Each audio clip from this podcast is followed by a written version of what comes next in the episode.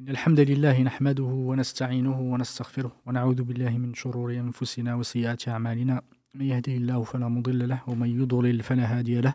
وأشهد أن لا إله إلا الله وحده لا شريك له وأشهد أن محمدا عبده ورسوله. اللهم صل وسلم وبارك ونعم على سيدنا وإمامنا وقدوتنا محمد وعلى آله وصحبه وسلم تسليما كثيرا. أما بعد فالسلام عليكم ورحمة الله وبركاته. Bienvenue dans ce nouveau live qu'on qu va consacrer au prophète euh, Isa, wassalam, un grands prophètes et grand messager d'Allah subhanahu wa ta'ala. On a parlé la semaine dernière de sa mère, Maryam salam, une des meilleures femmes que, la terre a connues. Allah lui a donné, il l'a honoré, il lui a donné de, ses, nombreux bienfaits. Et l'un des bienfaits les plus importants, effectivement, qu'Allah subhanahu wa ta'ala lui a offert, c'est cet enfant, cet enfant béni par Allah subhanahu wa ta'ala. Et on, je pense qu'on s'est arrêté la semaine dernière au moment de la naissance, je pense. C'est euh, c'est un moment qui, qui, était un moment important de l'histoire de l'islam. C'est pas effectivement, euh, il n'y a qu'une religion. Euh, Allah subhanahu wa ta'ala, c'est celle de l'islam. Et on, je suis en compagnie de Sheikh Mahmoud, qu'Allah Mamadou, qu'Allah le récompense par le meilleur et bénisse 100 ans. Et je suis également en compagnie des frères Mohamed et des frères Karim, euh, qui sont dans les coulisses, qu'Allah les bénisse également.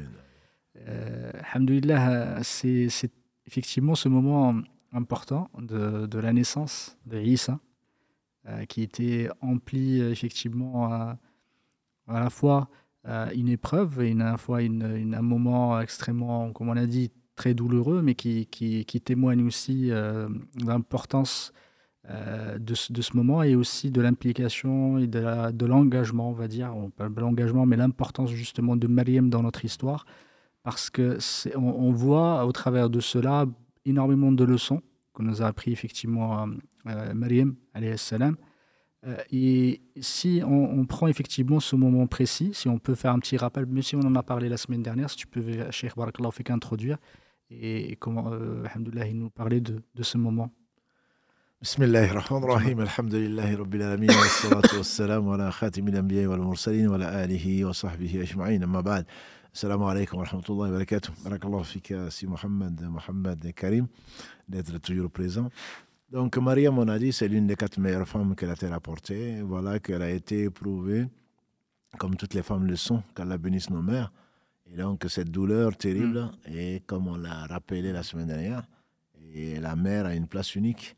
Et donc, euh, quand elle a accouché, parce qu'Allah a voulu faire sortir le vivant du vivant, et il a voulu qu'il y ait euh, toujours quand il n'y a, pas de, quand il y a pas de mouvement, il n'y a pas de vie. Quand il y a une vie, il y a forcément du mouvement. Et là, ça se traduit par une douleur. Mais j'imagine, comme toutes les mères, elles devaient être heureuses donc, mm. d'avoir mis au monde un enfant dont elle ne connaissait, qu'elle connaissait a priori son, sa destinée, puisque mm. Allah subhanahu wa ta'ala donc, l'a encadré et lui a annoncé la bonne nouvelle. Avec cela, donc, elle va se présenter à son peuple. Et comme on mm. peut l'imaginer, ce n'est pas les calomnies qui manquent, et donc, on l'a traité de prostituée. Comment se fait-il? Ô oh, Mariam, ô oh, fille de Haroun Isaïe, donc les savants disent que c'est bien, elle, elle, était de la descendance de Haroun, le frère de Moussa, salam, fille de Haroun, puisqu'on dit que son père, c'était bien Imran, dont on mm. a parlé, à qui Allah a honoré notamment en lui donnant le nom de la sourate, numéro 3. Et donc, euh, Comment se fait-il que ton père était pourtant un homme de bien C'est qui, Allah le confirme, c'était un homme de bien et ta mère n'était pas une prostituée. Oui. Donc comment se fait-il alors que tu viennes avec un enfant sans mariage? Donc ce qui prouve qu'au moins dans la mentalité d'antan, la, la pudeur, le respect de la lignée faisait partie des, des valeurs sûres donc de l'humanité, notamment chez les Banu Israël, puisque les gens lui ont reproché de venir avec un enfant donc, dont on ne connaît pas le père. Aujourd'hui, malheureusement, la morale vole en éclat euh, dans tous les pays, y compris dans les pays musulmans. Voilà, donc c'est une chose qui est grave. Les gens ont considéré ça comme grave. Comment se fait-il que c'était une accusation? Certainement, puisque ce n'était pas vrai. Mais Allah a voulu donc faire sortir euh, de cette femme l'un des meilleurs hommes qu'elle a été rapporté. Comme tu dis, il fait partie des Ul Azm rusul Jésus, donc, de, euh, des mémoires bénies, et donc qui, qui est l'un des cinq meilleurs prophètes qu'elle a été rapporté.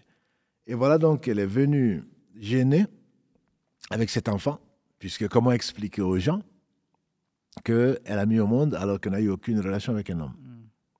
Et c'est là que elle a, Allah lui a inspiré, donc elle a dit que je, Rahman Sauma. Donc aujourd'hui, je dédié au Seigneur un jeûne et je ne parlerai à aucun, à aucun ins, à aucun homme. À aucun homme. Et donc, euh, c'est, comme on l'a dit la semaine dernière peut-être, ce jeûne-là était particulier. Et dans la communauté du prophète sallam, dans sa charia, il n'y a pas de jeûne de la parole. Ça n'existe pas. Ce fut le cas quand Allah l'a voulu, mais ceci est abrogé dans notre communauté. Et donc, elle a montré du doigt Tout à fait. donc, euh, cet enfant. Montré du doigt. Et ils se sont étonnés, c'est normal. Mm. Ils ont dit, mais comment parler à un enfant qui est au berceau? Mm. mais c'est sans connaître, sans, sans compter, avec la toute-puissance d'Allah subhanahu wa ta'ala. Et on le verra, Inch'Allah, il n'y a pas que Jésus qui a parlé au berceau. Effectivement, il a parlé au berceau et nous y croyons. Il dit Inni Abdullah. Je suis serviteur d'Allah. Effectivement, un enfant qui parle au berceau, c'est, ça doit faire fuir beaucoup de gens. En tout cas, c'était inattendu. Il m'a enseigné, donc, euh, il m'a enseigné Le livre. le livre et la prophétie. Livre et prophétie dans la sourate Mariam, donc Tout à fait. verset 30 et suivant. Et il m'a enseigné le livre et la prophétie. Il m'a ordonné la prière et la zakat tant que je serai vivant. Ça, c'est une notion qui est importante pour savoir, comme tu l'as si bien rappelé tout à l'heure, Inna dina inda Allahi l'islam, pour Allah, verset 19 de la sourate 3, pour Allah, la religion, c'est l'islam.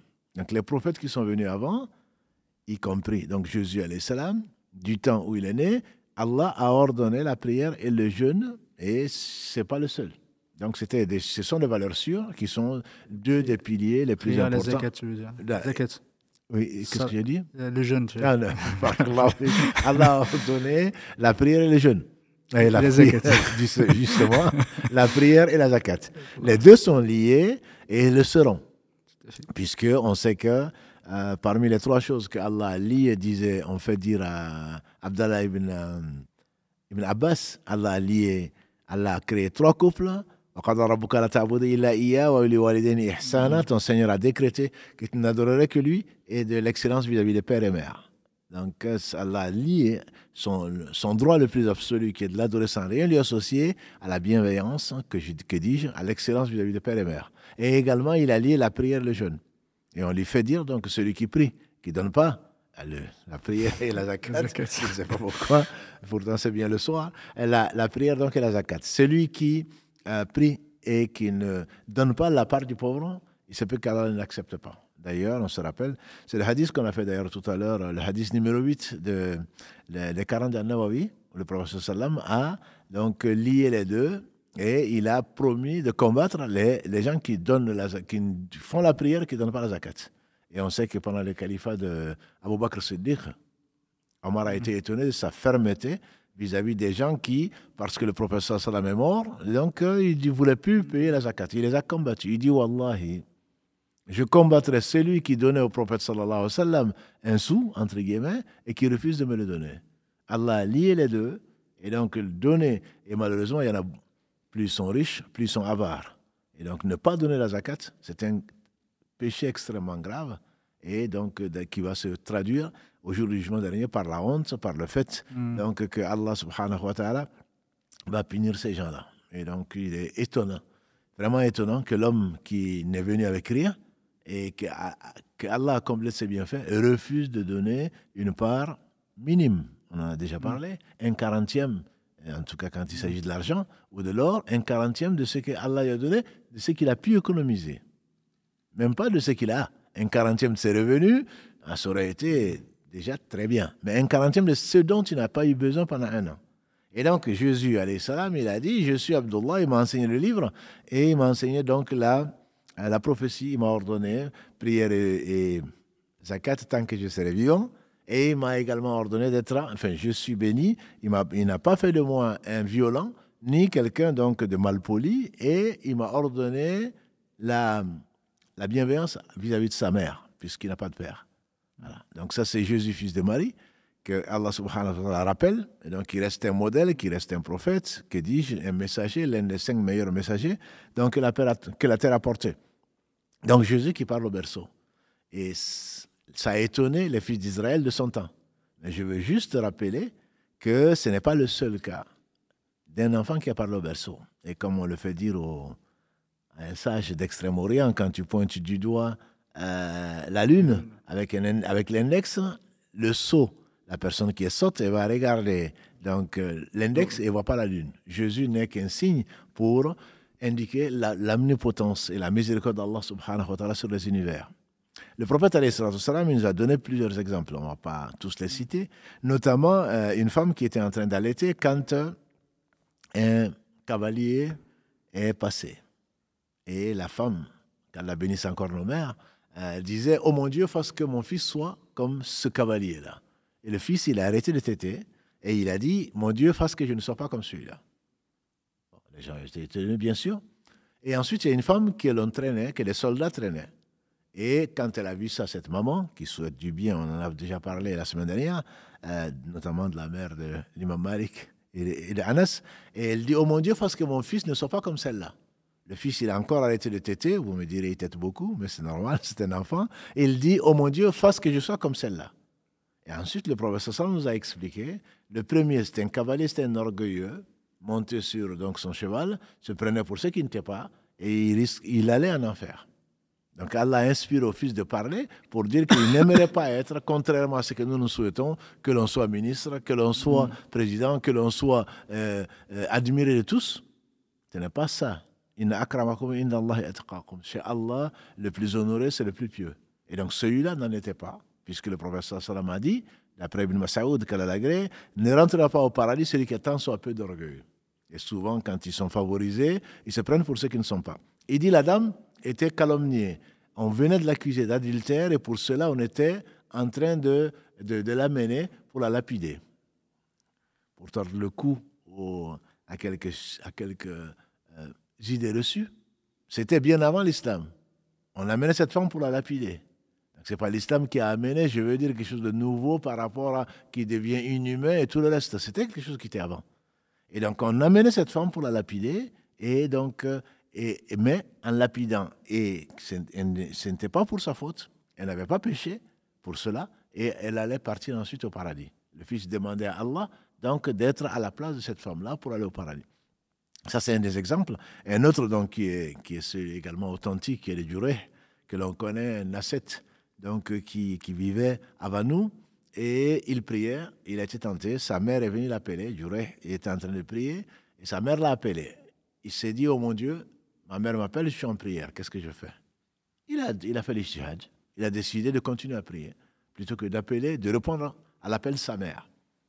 Et sa mère l'a appelé à nouveau dans la version qui me revient en tête. Et ensuite, sa mère, malheureusement, euh, elle dégaine, les mamans dégainent souvent très vite. Et le professeur nous a mis en garde, notamment les mères, de ne pas maudire leurs enfants. Il était en train de prier. Il n'a pas répondu. Sa mère dit que Allah te fasse voir la, la, face des prostituées. Et Allah a accepté cette invocation pour, bien sûr, il est le sage par excellence. Ce n'est pas par injustice il a accepté cette invocation et voilà que une femme, on dit du village, est venue s'offrir à Djureh qui a refusé en tant que pieux, en tant que personne qui craignait Allah. Mais la femme a été ensuite faire forniquer avec un autre est tombée enceinte. Quand elle est tombée enceinte, puisqu'elle n'était pas mariée, comme Marie, à part que Marie était une femme pieuse, sans aucun doute, cette femme était prostituée et s'est offerte à quelqu'un et elle est tombée enceinte et on lui a dit qui? Avec qui tu as fait ça? Et elle a dit avec euh, le prétendu pieux, là, celui qui est sur le, la montagne. Et dans sa hutte. Ah bon? Eh bien, les gens, bien sûr, sans aller vérifier quoi que ce soit, d'où la gravité vraiment de. de Allah dit dans la Sourate 49, quand vous les croyants, quand un pervers vous apporte une nouvelle, donc euh, vérifiez-la. Ils n'ont pas vérifié la nouvelle, ils ont été sans demander à durer ce qui s'était passé, ils ont cassé sa hutte, ils ont fallu le lyncher. Et Allah a voulu que il ne meure pas à cette occasion-là. Et il a dû faire la prière. Quand euh, cette prostituée euh, a, donné naissance à cet enfant, il est descendu de sa hutte. Et de sa hutte, si hutte il y avait, de sa montagne, il a été voir l'enfant. Il a dit L'enfant, qui est ton père Ça va étonner les gens. L'enfant a dit Mon père, c'est un tel. Donc l'enfant, Allah, Allah a innocenté Jureh comme il a innocenté Marie, et donc il a désigné le nom de son père. Mais c'est facile à Allah. D'ailleurs, je me dis, nos sœurs, nos tantes, nos mères, euh, quand l'enfant va commencer à parler, c'est quand même étonnant. Il ne savait que tété, etc. Et puis voilà que l'enfant va commencer à parler. C'est étonnant, mais à part que là, Allah a voulu donc en faire une karama, comme on en a parlé, une karama pour, pour, pour Marie comme une karama pour Djuré, le, le miracle étant pour le prophète. Donc l'enfant a dit, mon père c'est un tel. Donc les gens ont regretté leur geste et ils ont voulu reconstruire une hutte en or pour, donc pour cet homme de Dieu qui a dit non, moi, reconstitue-moi juste ma hutte comme elle était. Ça, c'est un deuxième cas. Il y a un troisième cas, et je m'arrêterai là, Inch'Allah, juste pour dire qu'un troisième cas en dehors de Jésus, juste pour dire que c'est facile à Allah. Et donc, il y a la coiffeuse de, la fille de Pharaon. Et la coiffeuse de la fille de Pharaon, donc, était cette, euh, cette femme qui était croyante et qui coiffait donc la fille euh, de l'empereur ou de celui qui se prenait pour Dieu. Et voilà que le peigne est tombé. Il a dit, oh mon Dieu, ou par mon Dieu. Et la fille de s'étonner, tu as un autre Dieu que mon père dit, oui, bien sûr. Il y a un Dieu en dehors duquel il n'y a point d'être digne d'adoration.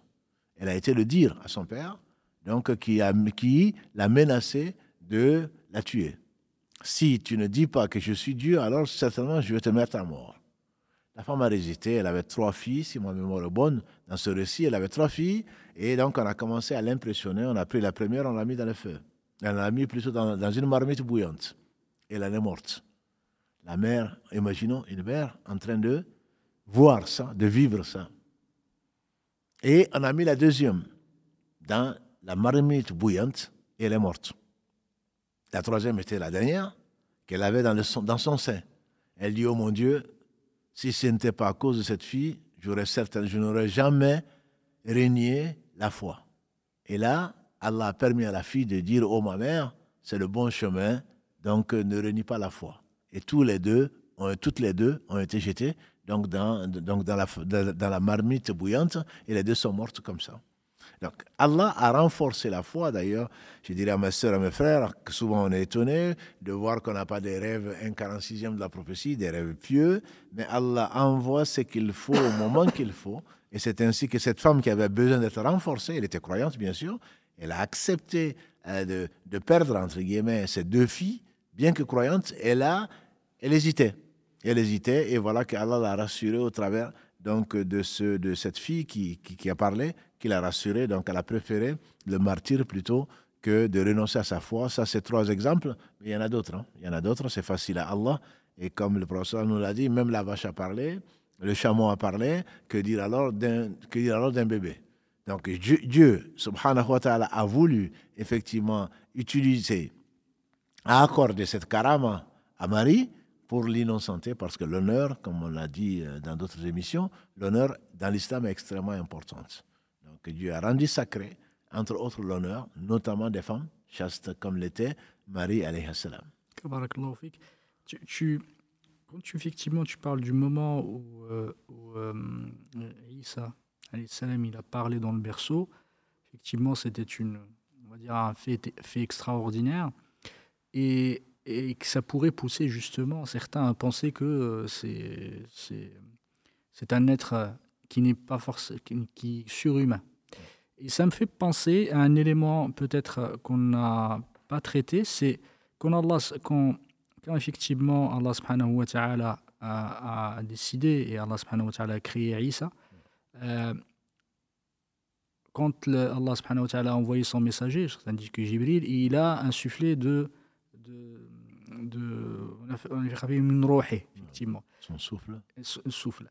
Et justement, dans cet esprit-là, euh, même Ibn Qayyim, dans son livre L'âme, il parle de ce sujet-là. Parce que certains, ils ont dit qu'effectivement, c'est le souffle, ça vient effectivement, c'est l'âme de Dieu. Hmm. Certains. On peut effectivement on, on interpréter ce sujet-là.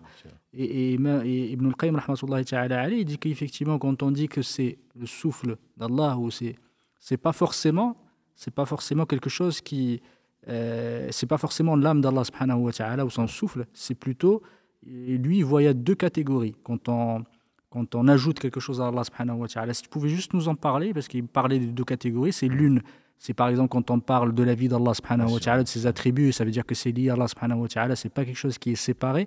Et le deuxième, c'est quelque chose qui est séparé, qui est rien à voir. Quand on dit la chamelle d'Allah, quand on dit effectivement Ruh Allah, tu peux nous parler, barakallahu de ce sujet-là C'est un sujet qui est important parce que mm. c'est pour cela, entre autres, que certains l'ont adoré. Oui, on dirait que c'est une partie de Dieu. Exactement. Dans l'islam, la chose est claire. Allah parle de Naqat Allah, mm. donc, euh, entre autres, dans la Surah 91, euh, donc, à part, donc avec Saleh. La mm. chamelle d'Allah, Bien entendu, ce n'est pas euh, une chamelle que monte Allah ou une chamelle qui a une mm. partie quelconque de divinité. Allah parle de ses bouilloux, euh, Allah parle de ses, de ses mosquées, dans celle-là. Donc il parle des maisons d'Allah. Donc que l'on sait différent d'Allah, son essence, rien ne lui ressemble, et il n'a pas d'enfant, il n'a pas de compagne, mm. et il n'a pas de chamelle, il n'a pas de maison. Voilà, Allah au-dessus, subhanahu wa mm. ta'ala, tant dans son être que dans ses noms et attributs qui sont tous parfaits, que de ses actes. Donc les savants, ils ont conclut, euh, déduit de la parole d'Allah subhanahu wa ta'ala que quand Allah parle de ça, il, parle il, honore, il, il, euh, il, donne de l'honneur. Exactement. Il honorifie ses créatures, puisque c'est lui qui a tout créé, quand Allah parle de Ibadullah. Tout à fait. Wa ibadur rahman, les serviteurs, c'est dans la sourate 25, Al-Furqan. Wa ibadur rahman, les serviteurs du miséricordieux. Ibadur rahman, c'est ou quand il dit Abdullah, c'est le serviteur d'Allah, c'est pour honorer donc certaines créatures, dont les prophètes, salam, dont les gens qu'il a choisis, qui, bien entendu, n'ont pas une part de divinité. Allah subhanahu wa ta'ala n'est pas multiple, il n'est pas composé, il n'est pas composite, entre guillemets, pour que son souffle euh, soit insufflé. Mm. C'est le souffle de vie, qui donc Allah nous parle de son souffle de vie, qui est donc quelque chose d'honoré, puisqu'il insuffle donc la vie à, euh, à, au mort. Il fait sortir le mort du vivant, le, le, le, vivant du mort, et quelque part, nous sommes tous, quand il a créé Adam à il a insufflé la vie. Exactement. Donc Adam n'est pas ni fils de Dieu, ni autre chose, ni partie de Dieu. Et d'ailleurs, mm. Allah il dit d'ailleurs euh, dans, dans la sourate 3, verset 49, euh, verset 59 plutôt, si, ma mémoire, si sa mémoire est bonne, « Inna Isa Allah Adam » خلقه من طين L'exemple de Isa, Jésus salam, est comme l'exemple d'Adam. Il a créé à partir de, de terre et ensuite il a dit soit et il fut. Et donc le fait que Allah ait insufflé la vie à Adam et Allah insuffle la vie à tout ce qui existe puisqu'il est mm. le seul créateur, celui qui donne la vie. Donc Isa salam ait reçu cette, cette, euh, ce, souffle divin, euh, ne fait pas de lui une partie de Dieu ou mm. euh, autre chose, sinon que Allah l'a choisi, qu'il a purifié, qu'il a, et on a vu euh, la semaine mm. dernière que Shaitan ne l'a pas touché ni lui, donc ni sa mère, et Allah a fait de lui un messager, l'un des meilleurs hommes que la terre a porté. Effectivement, à partir de là, certains de son peuple l'ont considéré, certains l'ont considéré comme étant le Fils de Dieu, certains l'ont considéré comme étant Dieu lui-même, que certains aussi, à la partie de la Trinité, c'est qui fait partie, effectivement, dans la Trinité, fait fait, partie des trois. Euh, ça, c'est... Mais euh, en réalité, comme tu dis, Barakallahu qu'un messager d'Allah subhanahu wa ta'ala un serviteur, une créature d'Allah subhanahu wa ta'ala. Euh, et à partir de là, justement, juste en, parlant de, lui, il est arrivé, il a, il a ramené un message. Et ça, c'est très très important parce qu'il est arrivé à un moment où, les, où son peuple s'est égaré justement. Et Allah subhanahu wa ta'ala, quand il envoie un messager, c'est pour, euh, pour euh, transmettre la bonne, la, bonne parole. Et c'est, il est arrivé pour corriger. Avec, comme tu as dit tout à l'heure, qu'Allah te récompense par le meilleur, il a ramené effectivement un livre. Allah subhanahu wa ta'ala lui a donné un livre, il lui a donné la prophétie. Et si tu pouvais, barakallahu juste le, nous dire à ce moment-là quel est son, le, rôle de, de Isa salam et quel est son contexte où il est arrivé, alhamdoulilah, et le début de la, effectivement de la prophétie. Aïssa salam, comme tu l'as dit, mm. tous les messagers, les messagers apportent une, un message. Mm-hmm. Les prophètes, euh, le prophète sallam a dit une chose que beaucoup de gens ignorent peut-être. Allah subhanahu a choisi les Banu Israël. Mm-hmm. Et chaque fois qu'un prophète mourait, Allah désignait un autre. Mm-hmm. Jusqu'à Isa qui est le dernier, prophète et dernier messager des fils d'Israël. Allah a donné la Torah à Moussa on connaît surtout dans, le Coran, le prophète le plus cité et le messager le plus cité. On dit même le troisième homme le plus aimé d'Allah après Mohammed et son père et son père Abraham, c'est Moussa. Donc Allah a donné à Moussa la Torah. Il a donné la Torah qui, compte, qui contient qui une lumière, une guidée, et Allah subhanahu wa ta'ala a bien voulu honorer Moussa et honorer, il lui a parlé, c'est le seul prophète mm. d'ailleurs, euh, qu'il cite dans le Coran en disant Allah a parlé de vive voix à Moussa. Et d'ailleurs, quand on parle de Moussa, on parle de locuteur d'Allah subhanahu wa ta'ala. Il lui a enseigné ce qu'il lui a enseigné, une lumière, un guide, et du temps de Moussa déjà, on sait qu'il a cassé les tables parce que les gens adoraient le veau et ils ont désobéi Allah alors que Moussa leur a montré tous les signes qu'il fallait pour cela. Et donc après Moussa, les gens ils ont dévié les Banu Israël puisque tous les prophètes, je le rappelle, ont été envoyés à leur peuple. Avant Mohammed, tous les prophètes ont été envoyés à leur peuple, qui a été envoyé aux Chinois, je l'ignore, mais je suis sûr qu'Allah a envoyé Allah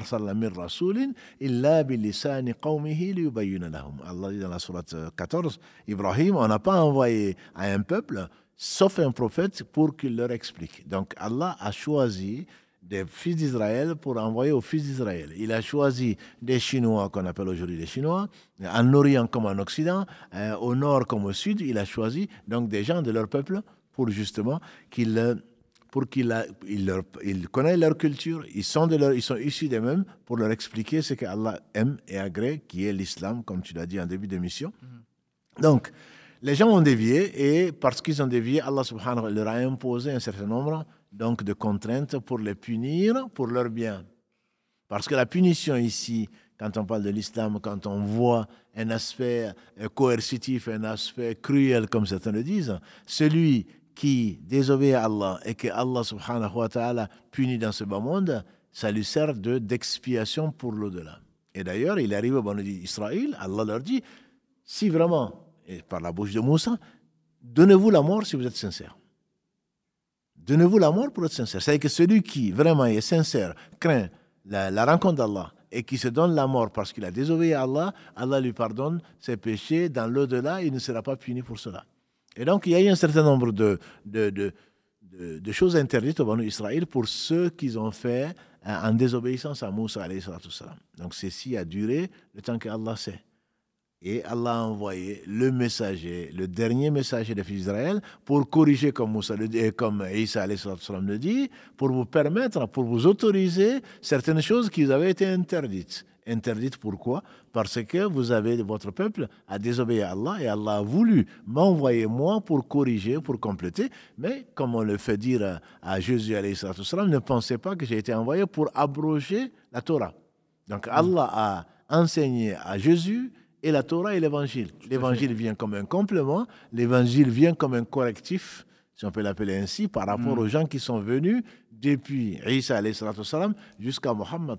Le prophète ne disait-il pas entre je suis le plus proche de Jésus, mm. entre Jésus et moi, il n'y a eu aucun prophète. Mm. Voilà. Donc Jésus est venu, si aujourd'hui on parle de l'année zéro de sa venue, le prophète est venu, donc cinq, six siècles, euh, sept siècles, puisqu'on passe dans, en année grégorienne, on dit qu'il est né à salam en 570, donc de, l'ère dite de l'ère grégorienne ou de l'ère chrétienne, et il a reçu sa mission en 610, donc du, calendrier solaire. Sept siècles après, mais entre Jésus et Mohammed, il n'y a pas eu de prophète. Donc Jésus est venu pour euh, corriger, entre guillemets, ou pour faciliter par miséricorde d'Allah subhanahu wa ta'ala, Allah a permis aux fils d'Israël, puisqu'il n'a été envoyé qu'aux fils d'Israël. Ça encore, j'insiste dessus. Et la preuve, c'est au moins dans deux versets. Jésus lui-même dit, dans la, Allah lui met dans sa bouche, dans le verset 49 de la sourate Al-Imran, où Allah parle de ses miracles, certains de ses miracles, et dit, et a envoyé au Banu Israël. C'est 48, je crois. 48 ou 49, C'était 49 euh, dans, dans, la, dans ma tête. verset 49, également dans, la, dans le verset 6 de la sourate, euh, mm. la sourate Saf, la sourate Saf 61, mm. verset 6, quand il dit وإذ قال عيسى بن مريم يا بني إسرائيل إني رسول الله إليكم مصدقا لما بين يدي من التوراة Au fils d'Israël, je suis un messager envoyé vers vous pour mm. confirmer la Torah. et pour euh, annoncer la bonne nouvelle d'un prophète dont le nom sera Ahmad, salam, que l'on, l'unanimité des savants, c'est bien Muhammad, puisque c'est la même racine. Et lui-même, il a dit Je suis Ahmad au ciel, sur la terre, je suis Muhammad. Voilà. Donc, euh, il s'agit bien d'annoncer également, mais ce n'était pas le sens de ta question. Il est venu pour donner un correctif, pour alléger des fardeaux que les fils d'Israël ont mérités pour leur désobéissance, de ce temps-là, bien sûr, pour leur désobéissance à Allah subhanahu wa ta'ala, qui, par miséricorde, leur a privé d'un certain nombre de choses pour leur pardonner dans l'au-delà, puisque l'au-delà, ce, n'est pas ici, et donc le châtiment de l'au-delà est bien plus terrible que celui d'ici. Donc c'est une mm. miséricorde d'Allah que de faire payer, entre guillemets, il aurait pu bien sûr faire pardonner, mais les fautes que l'on a faites, et Allah peut les pardonner de plusieurs façons, mais ça, ce n'est pas l'objet de notre, notre débat aujourd'hui, dont le fait donc de de, de, de, faire payer la personne ici, ici-bas, pour qu'elle ne soit pas châtiée dans l'au-delà. Effectivement, il est arrivé pour corriger. Et quand il est arrivé, justement, euh, euh, il est, comme tu as dit, Allah subhanahu wa ta'ala, comme dans Surat Al-Imran, dit سورة المائدة وآتيناه الإنجيل فيه هدى ونورا ومصدقا لما بين يديه من التوراة effectivement, l'Injil était arrivé comme une guidée, justement. Euh, et, quand on parle de l'Injil aujourd'hui, euh, la question que beaucoup peut-être de nos internautes euh, peuvent, poser, peuvent se poser, est-ce que aujourd'hui, de ce qui reste de l'Évangile, est-ce qu'il y a des éléments qui ne sont encore effectivement vrais ou, ou, qui sont encore fidèles aux origines, ou comment ça s'est passé justement la, la, transmission de ce Injil Est-ce que ce qui nous reste est totalement, euh, a été totalement falsifié? Comment, comment ça, effectivement, euh, ça s'est passé? L'Injil, elle en hmm. parle au singulier. Oui. Comme la Torah, il en parle au singulier. Il y a l'Injil. Il n'a pas dit les évangiles. Il a hmm. parlé de l'Injil, l'évangile. Hmm. L'évangile donné à Jésus. On sait qu'au concile de Nicée en 325, donc le roi Constantin a décidé de la Trinité et a choisi a fait mm. choisir par les prêtres. Il a fait choisir quatre évangiles qui sont dans l'ordre chronologique l'évangile selon Marc, selon Luc, selon Matthieu et selon Jean. Donc les trois premiers se ressemblent entre guillemets, mais ni Marc, ni Luc, ni euh, Matthieu, et encore moins Jean, qui est le troisième, mm-hmm. n'ont connu, n'ont été des apôtres, n'ont connu Jésus à l'islam. Marc, son évangile, l'évangile qu'il a écrit, euh, on dit que ça date euh, de 60 années après l'ascension de, après l'ascension de Jésus. Mm. Il a dit d'ailleurs, euh, j'ai, comme d'autres l'ont ont parlé, moi aussi je vais vous parler de ce que j'ai entendu de, à propos du Seigneur. Donc l'évangile, Allah a voulu le confier, la garde de l'évangile aux gens qui étaient aux apôtres et ensuite aux gens qui ont suivi.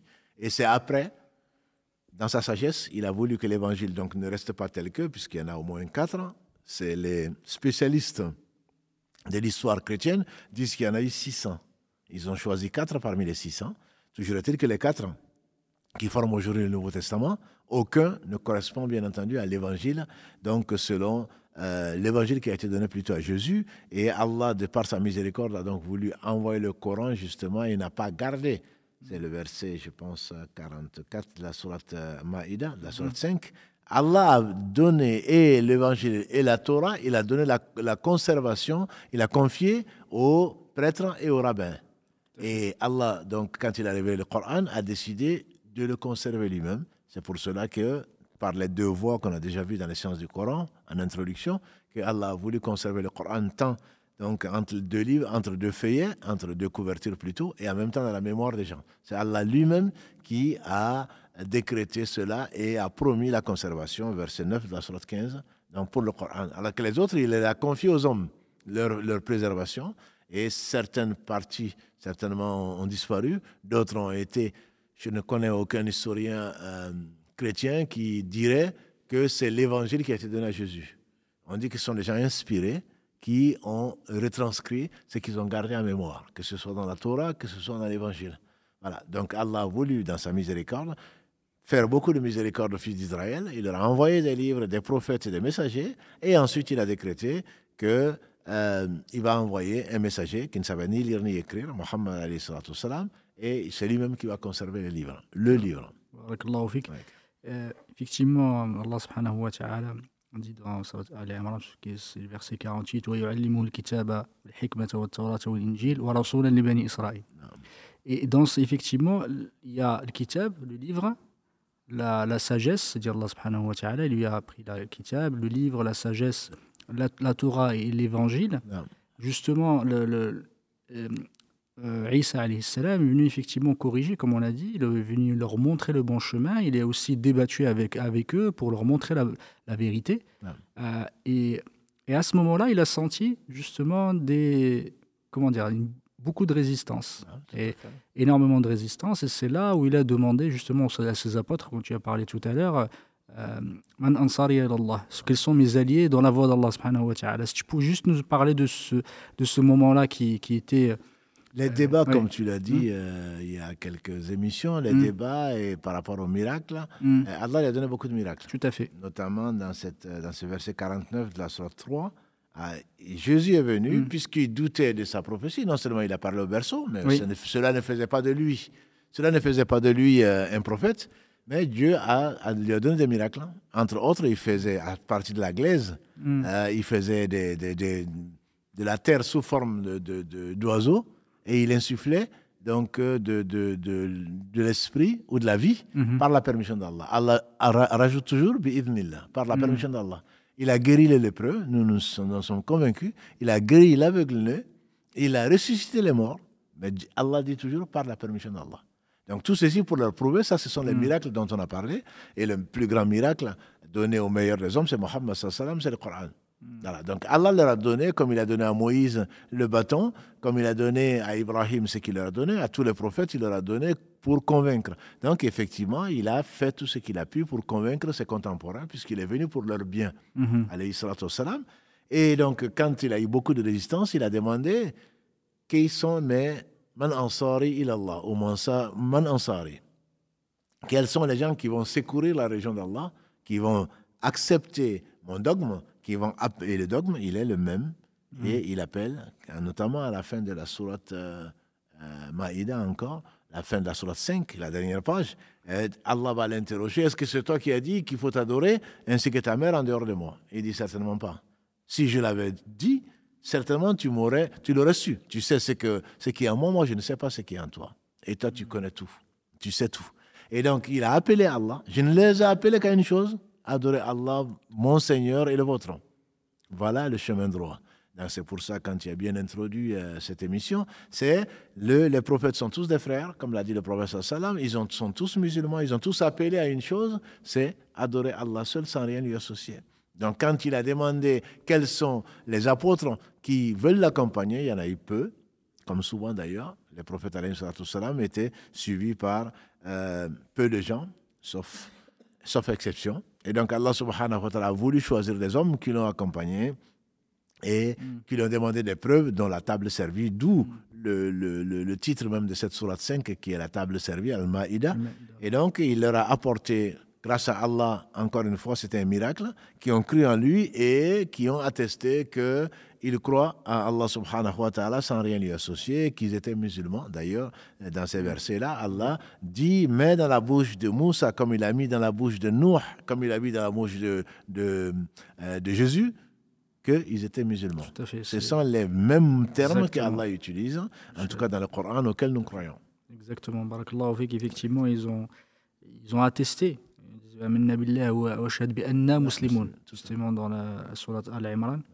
Et, Allah subhanahu wa ta'ala, comme tu as dit, Allah subhanahu wa ta'ala l'a soutenu avec un certain nombre de miracles. Tu as parlé tout à l'heure, c'est il a, il a euh, guéri l'akmah, c'est le, effectivement l'aveugle. Il a guéri l'abras aussi, celui qui a le vitiligo. Alhamdulillah, c'est Allah subhanahu wa ta'ala lui a donné malgré, malgré cela, malgré toutes ces évidences et toutes ces preuves, ils ont choisi malheureusement de, le, de, de de prendre le mauvais chemin au lieu de suivre le chemin droit, celui d'Allah qui les amène vers le bien. Euh, et à ce moment-là, il a été soutenu par les plus pauvres et les plus faibles, comme le prophète d'ailleurs, effectivement. Euh, est-ce que tu pourrais nous, nous, parler justement à ce moment-là, comment ça s'est passé? Euh, Je pense que c'est un peu les prémices du moment fatidique, celui où certains prétendent qu'il a été, qu'il était mort, effectivement crucifié. Est-ce que tu pouvais nous parler le, le prophète, d'ailleurs, c'est Héraclus qui nous a. Dieu a voulu que Abu Sufyan donc, se présente alors qu'il ne prétendait en tout cas ne pas croire à Mohammed, euh, le père de Muawiyah, car les agrée tous les deux. Il, il donc, euh, le, Héraclus lui a demandé, l'empereur de Byzance à l'époque, mm. quels sont les gens qui suivent ce prétendu prophète? Il dit ce sont des pauvres et les gens du commun qui le suivent. Et ensuite, il a répondu, Héraclus, c'est bien le cas, les prophètes sont suivis par les pauvres et les gens du peuple. Simplement parce qu'Allah n'a pas, ils étaient, ils étaient riches de cœur et ils n'avaient rien à perdre, entre guillemets, ils ne couraient pas derrière ces choses, même s'ils couraient derrière la richesse, de toute façon, ils l'auraient pas. Voilà, donc Allah, en privant les hommes de la richesse matérielle, leur a donné une richesse du cœur. Donc Jésus, comme tous les prophètes, que ce soit nous, que ce soit tous les prophètes, ce sont les pauvres, simples d'esprit plutôt, qui les ont secourus, qui ont cru en leur message. Et c'est d'ailleurs une des sagesses pour lesquelles le prophète a dit J'ai visité le paradis, la plupart des habitants sont des pauvres. La plupart des habitants du paradis sont des pauvres. C'est un peu étonnant, entre guillemets. Et les riches, bien entendu, ne sont pas très nombreux quand ils, pour y rentrer. Et pour y rentrer, ils attendent bien après les pauvres. Bien après que les pauvres soient rentrés au paradis.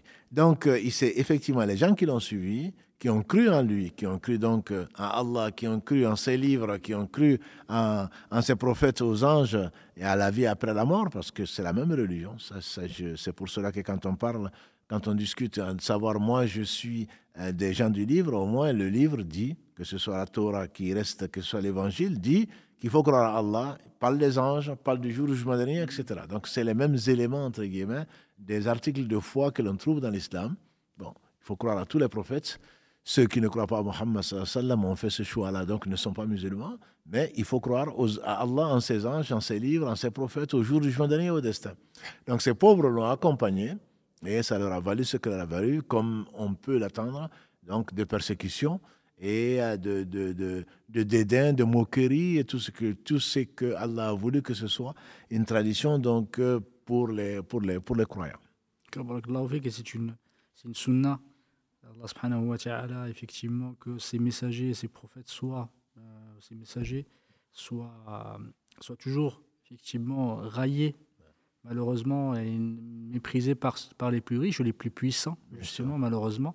Parce que, euh, Allah subhanahu wa ta'ala a, a, décidé qui, qui, que, la naissance, justement, de, de, du message est toujours, est toujours ardue, toujours difficile au départ, parce qu'elle elle ouvre la voie, c'est comme une naissance, ouvre la voie à, à, une, guidée beaucoup plus importante. Et la lumière, c'est effectivement le jaillissement de la lumière. C'est toujours difficile à ce moment-là. Et ça, c'est toujours les, les, personnes les plus faibles qui le suivent, euh, qui suivent les, les prophètes. Et c'est un signe justement de, de, la véracité de la, de la prophétie. Et, et, à ce moment-là, il a été, voyant cet engouement euh, vers ce, effectivement Isa, ils ont commencé à, à, fomenter des, effectivement, euh, des et ce qu'on peut dire peut-être des complots, des ruses, etc., pour lui faire du mal, auprès, stratagème, auprès justement d'Héraclus et auprès de, de, ce qu'on pourra appeler, je ne sais plus si c'est pas César, mais plutôt le Héraclus, le, roi à ce moment-là des Romains, euh, contre, contre Issa. Et, est-ce que tu peux, nous parler de ce moment-là et ce que ce qu'Allah a décrit euh, de façon tellement évidente et tellement belle, euh, le moment où on a cru justement qu'on a, on a euh, assassiné Isa salam. Effectivement, c'était ce qu'on peut. Aujourd'hui, ce ne sont pas mm. des rebelles, ce sont des gens qui s'opposaient au privilège, à l'injustice mm. dans, la, dans la société et donc ne sont pas euh, aimés par les riches, ne sont mm. pas aimés par les gens qui gouvernent, et donc ils passent pour être des rebelles ou pour être des révolutionnaires, qu'on dirait aujourd'hui. Ce sont des gens qui allaient contre l'ordre injuste. Et donc, il y en a toujours eu, et qui ont suivi le prophète. Et donc là, euh, ils ont vu l'engouement hmm. des gens pour suivre la vérité, et ils ont complété, ils ont complété donc, et ils voulaient le tuer. Ils voulaient le tuer, et il s'est retiré donc avec euh, les Hawariyoun, avec euh, donc les, hmm. les, les, apôtres. Et le prophète sallam nous a dit dans un hadith authentique que Jésus, salam, quand il a été encerclé, quand il voulait le tuer, il était avec des apôtres, et il a demandé, qui donc, là je sens mon heure proche, qui donc veut prendre ma place et il sera avec moi au paradis. Et des apôtres, il n'y en a pas eu beaucoup, il y a un seul qui a dit moi, et qui était un jeune. Il a fait mine de ne pas l'entendre, il a reposé la question. Qui donc veut prendre ma place et il sera avec moi au paradis Et c'est toujours le même. La troisième fois, il a reposé la question, c'était la troisième, et c'était toujours le même qui a voulu prendre sa place. Et donc, euh, Allah subhanahu wa ta'ala a donné à cette personne-là l'effigie, entre guillemets, de Jésus et il a élevé. Il a élevé au ciel, ça c'est notre conviction, et Allah le dit effectivement de façon la plus claire possible dans la Sourate Les Femmes 4, versets 157 à 159. Ils ne l'ont pas tué, encore moins crucifié, ça a été un, faux semblant. Et donc Allah l'a élevé, et nous sommes d'autant plus convaincus qu'Allah a promis qu'il va revenir avant la fin des temps et qu'il n'y aura pas quelqu'un des gens du livre qui ne va pas croire en lui. Et donc il va revenir sur terre, on sait même où, on sait même quand. Donc Allah subhanahu wa ta'ala a voulu que Jésus n'a pas, n'ait pas été crucifié, c'est ce qu'Allah dit. Ils ne l'ont pas tué, encore moins crucifié. Donc il va revenir avant la fin des temps, c'est l'un des signes de la fin du monde quand il va venir, alayhi salatu salam. Ça, c'est Allah en parle dans le verset 61 de la sourate Zukhruf, verset 61 de la sourate 43. Et donc, il va revenir. Euh, le professeur nous a précisé qu'il va descendre donc à Damas, en actuelle mm. Syrie. Il va descendre entre deux anges. Donc, euh, chaque fois qu'il va baisser la tête, il y a de, de l'eau qui va couler. Et son souffle, euh, donc, atteint tout, je dirais, l'horizon. Et tout ce que son souffle atteint, donc, va périr. Et Isa, il va descendre au petit matin à Damas. Entre deux anges, il va trouver les musulmans qui vont aller faire la prière. Et ils vont lui la prière du matin.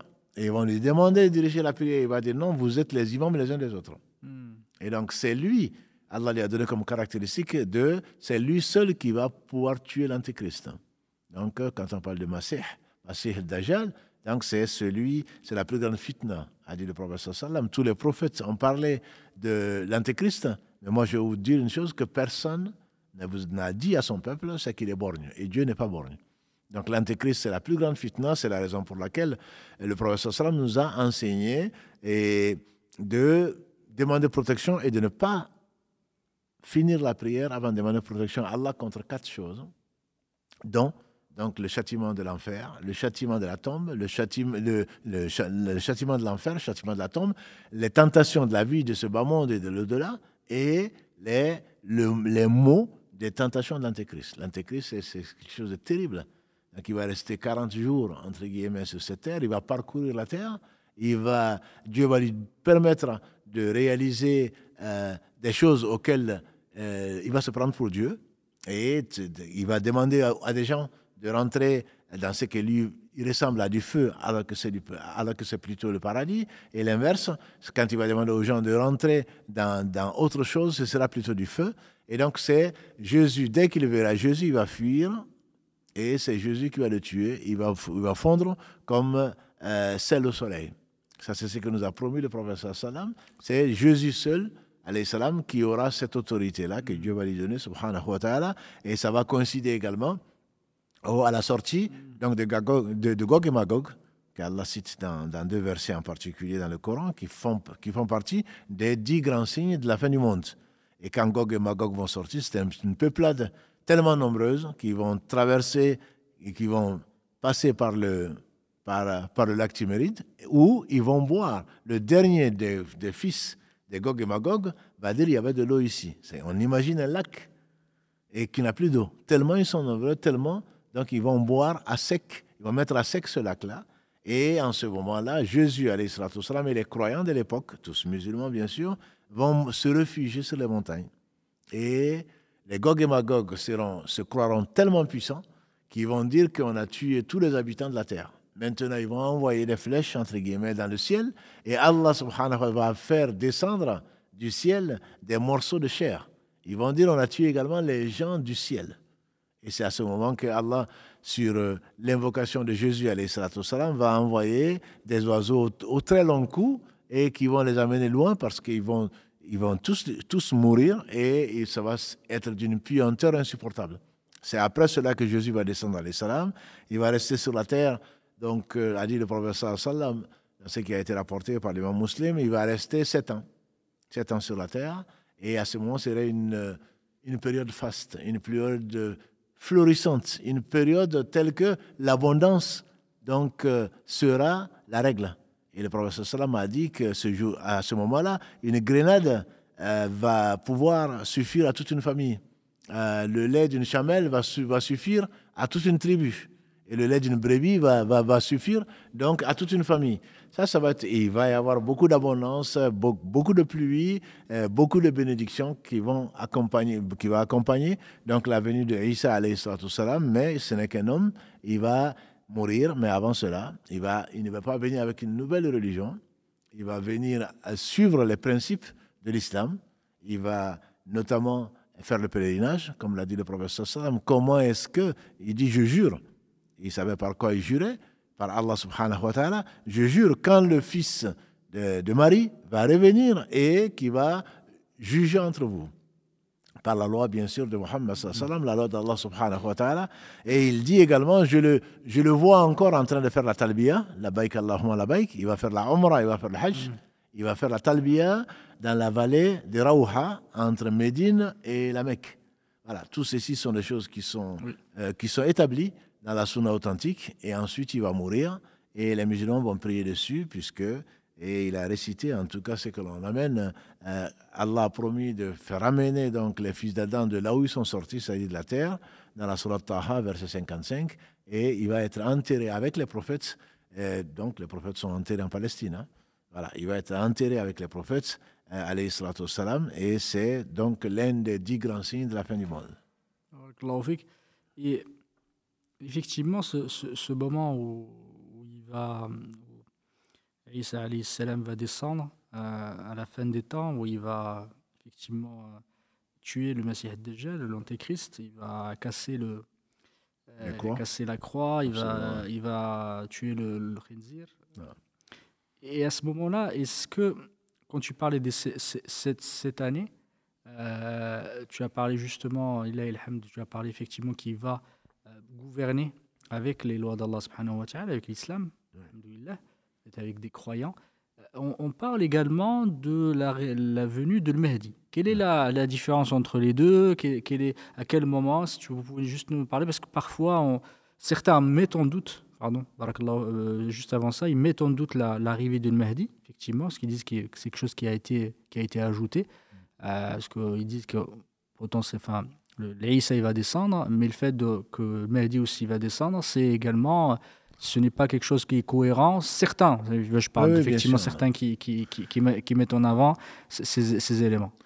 Le Mahdi, c'est donc celui qui est guidé. C'est, un, il s'appelle Mohammed. Mhm. Euh, Ibn euh, Abdullah, comme le professeur sallam.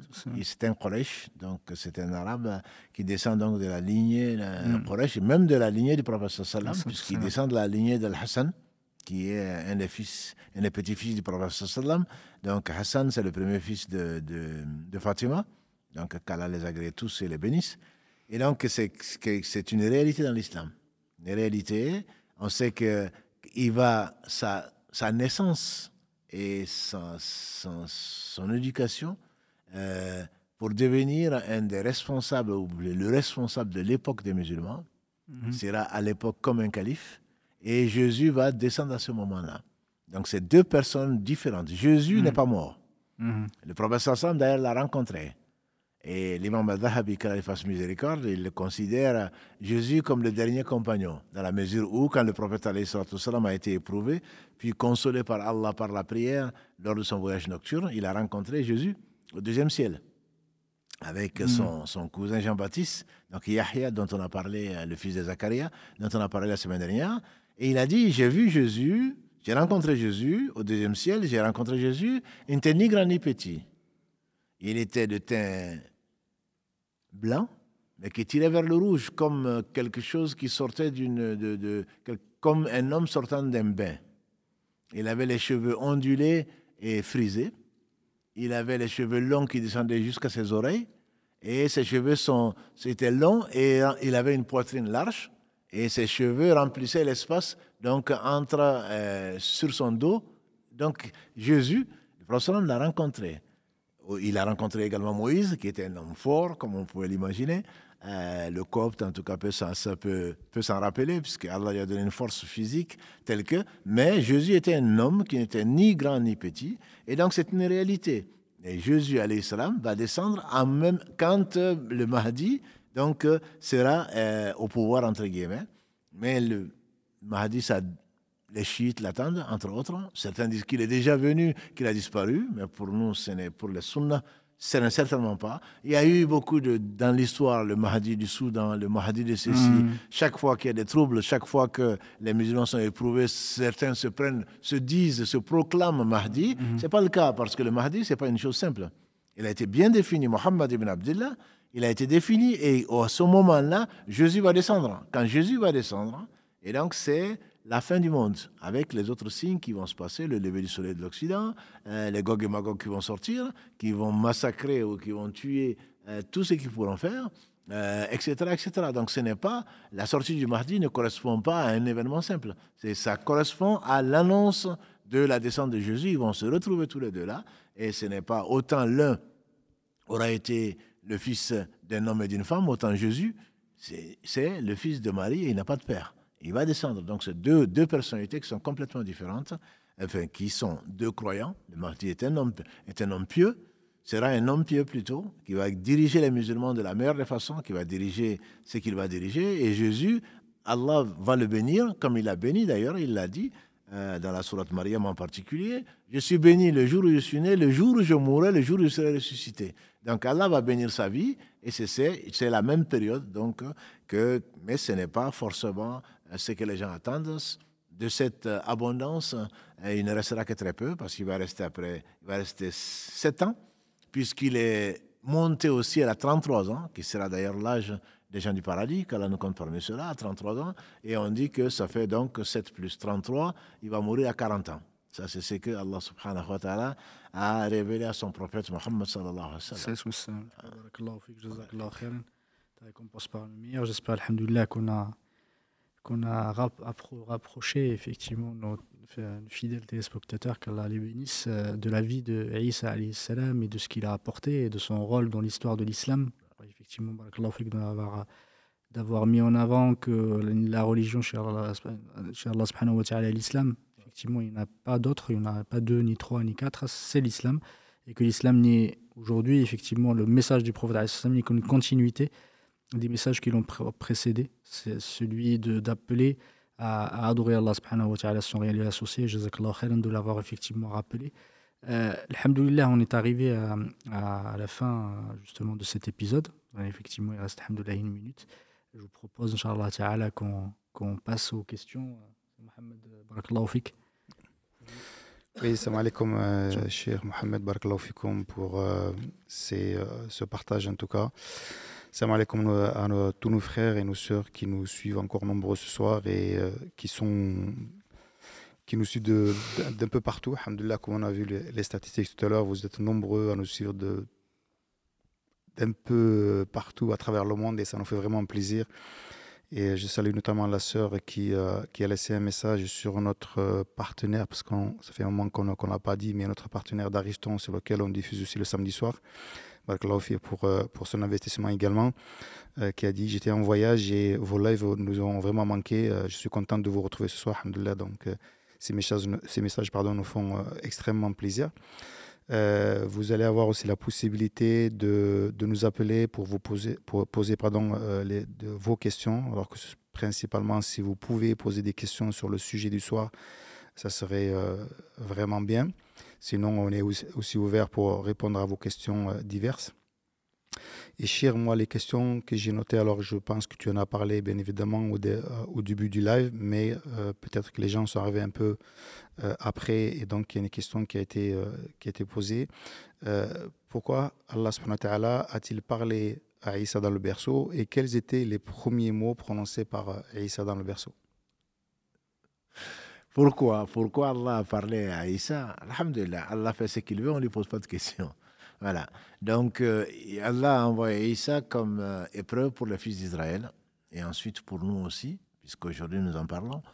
Euh, les premiers mots de Isa, Allah subhanahu wa ta'ala donc nous le dit dans la sourate Maryam, sourate 19, verset 30. inni Donc il a dit, je suis serviteur d'Allah. Je veux simplement rappeler que Abdullah ne veut pas dire euh, Abdul. Euh, on est serviteur, on doit être serviteur d'Allah subhanahu wa ta'ala. Il n'y a pas de serviteur de prophète, il n'y a pas de serviteur de la Kaaba, il n'y a pas de serviteur d'autre chose. Malheureusement, même dans les pays maghrébins, parfois, on, entend serviteur de ceci et cela.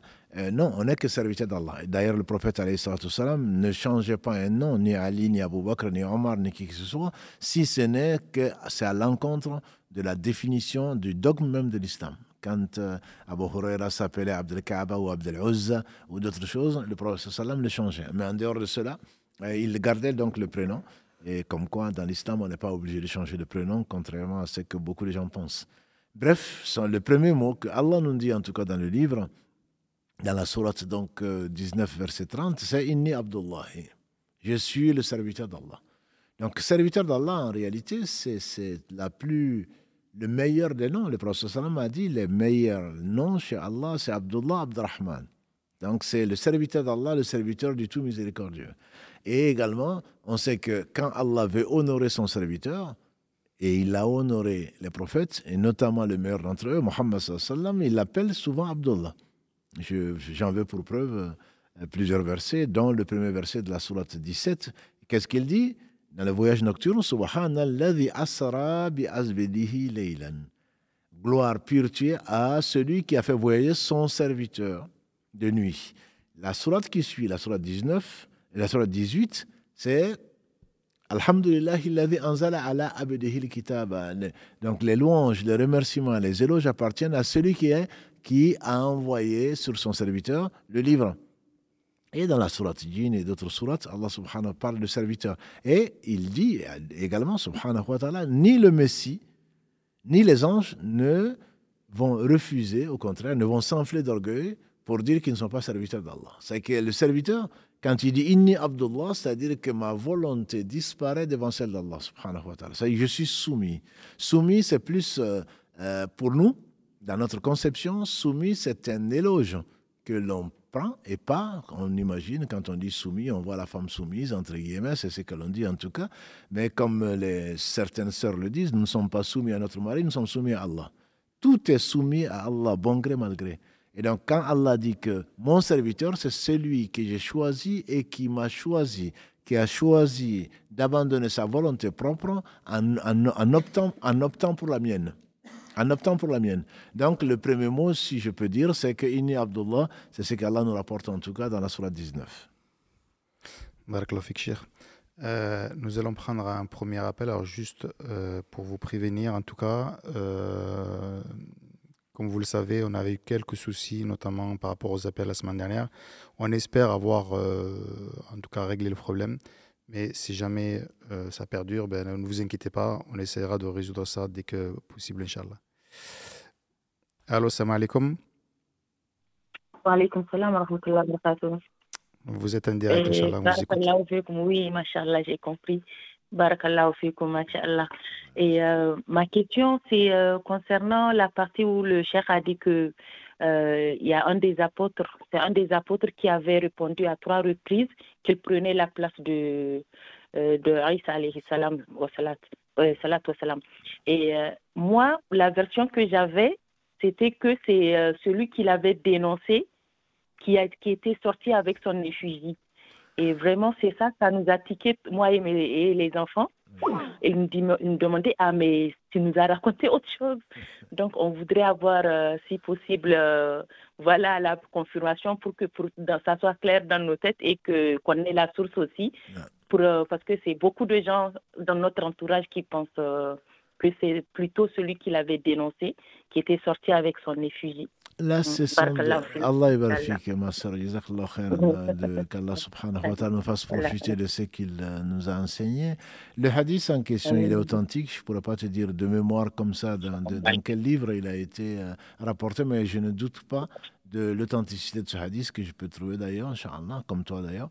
Le, le hadith ne parle pas de cela du tout, c'est un apôtre. Qui dit apôtre ne peut pas, on ne peut pas imaginer. Allah loue, quand Allah parle d'apôtre, Hawariyun, c'est ceux qui ont prêté, qui ont cru en Jésus et qui ont pris le risque, entre guillemets, euh, d'être persécutés. Et donc, ce n'est pas celui-là qui a été. Euh, on parle de Ponce Pilate, on parle d'autres, mais ça, ce sont des traditions qui sont non musulmanes.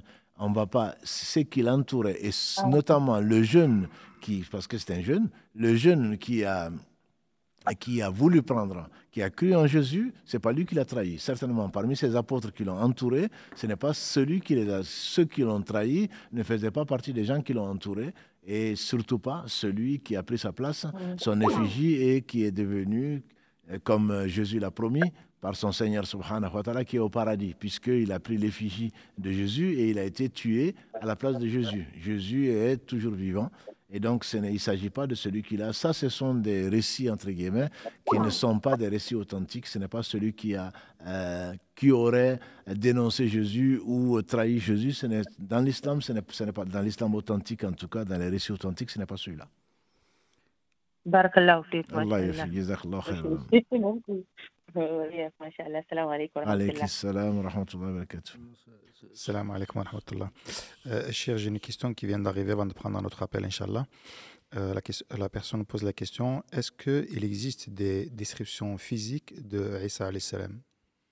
La description physique que j'ai lue euh, dans le Bukhari et Muslim, c'est bien celle que je viens de donner, c'est-à-dire Isa salam était, était, est, un homme, puisqu'il n'est pas mort, c'est un homme de taille moyenne, il n'est ni grand ni petit, a dit le prophète sallallahu alayhi wa sallam quand il est rencontré donc au deuxième ciel. Et il je dis que son teint, je ne l'ai pas vu, mais je crois à ce qui a été révélé au prophète sallam et qu'il a vu, et ce qu'il a été rapporté de lui, alayhi sallam, dans les deux authentiques de référence.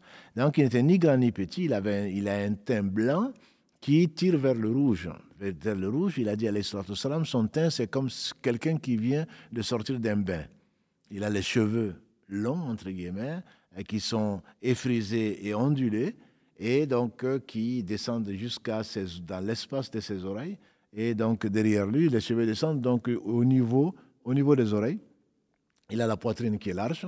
C'est la description la plus précise que j'ai de Isa alayhi salam. On prend notre appel, Inch'Allah. Par rapport au hadith dont tu parlais tout à l'heure, c'est c'est un hadith qui a été rapporté par Ibn Abbas. Et c'était euh, Ibn Kathir, il, euh, il relate, il dit effectivement c'est un, c'est un hadith authentique du prophète alayhi salam.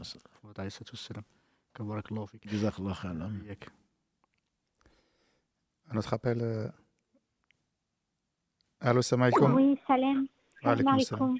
Alaikum salam. Oui, vous m'entendez les frères? C'est Samira. Bonsoir, j'espère que vous allez bien. J'ai une question. Je voulais vous demander, vous m'entendez? Oui, oui, vous écoutez. tout à fait. Ah, d'accord, pardon. voilà, je voulais savoir maintenant que je suis dans le dîner, alhamdoulilah, je voulais savoir si j'étais tenue euh, d'effacer mes anciens tatouages que j'ai sur le sur euh, sur l'épaule et sur la cheville, voilà, d'enlever mes tatouages parce qu'on m'a j'ai débattu de ça avec une sœur qui me disait qu'il fallait que je les enlève et elle me disait que c'était pas bon si je rendais la main ainsi et c'est pour ça que je voulais savoir si, si je devais les, les, les faire enlever au, laser.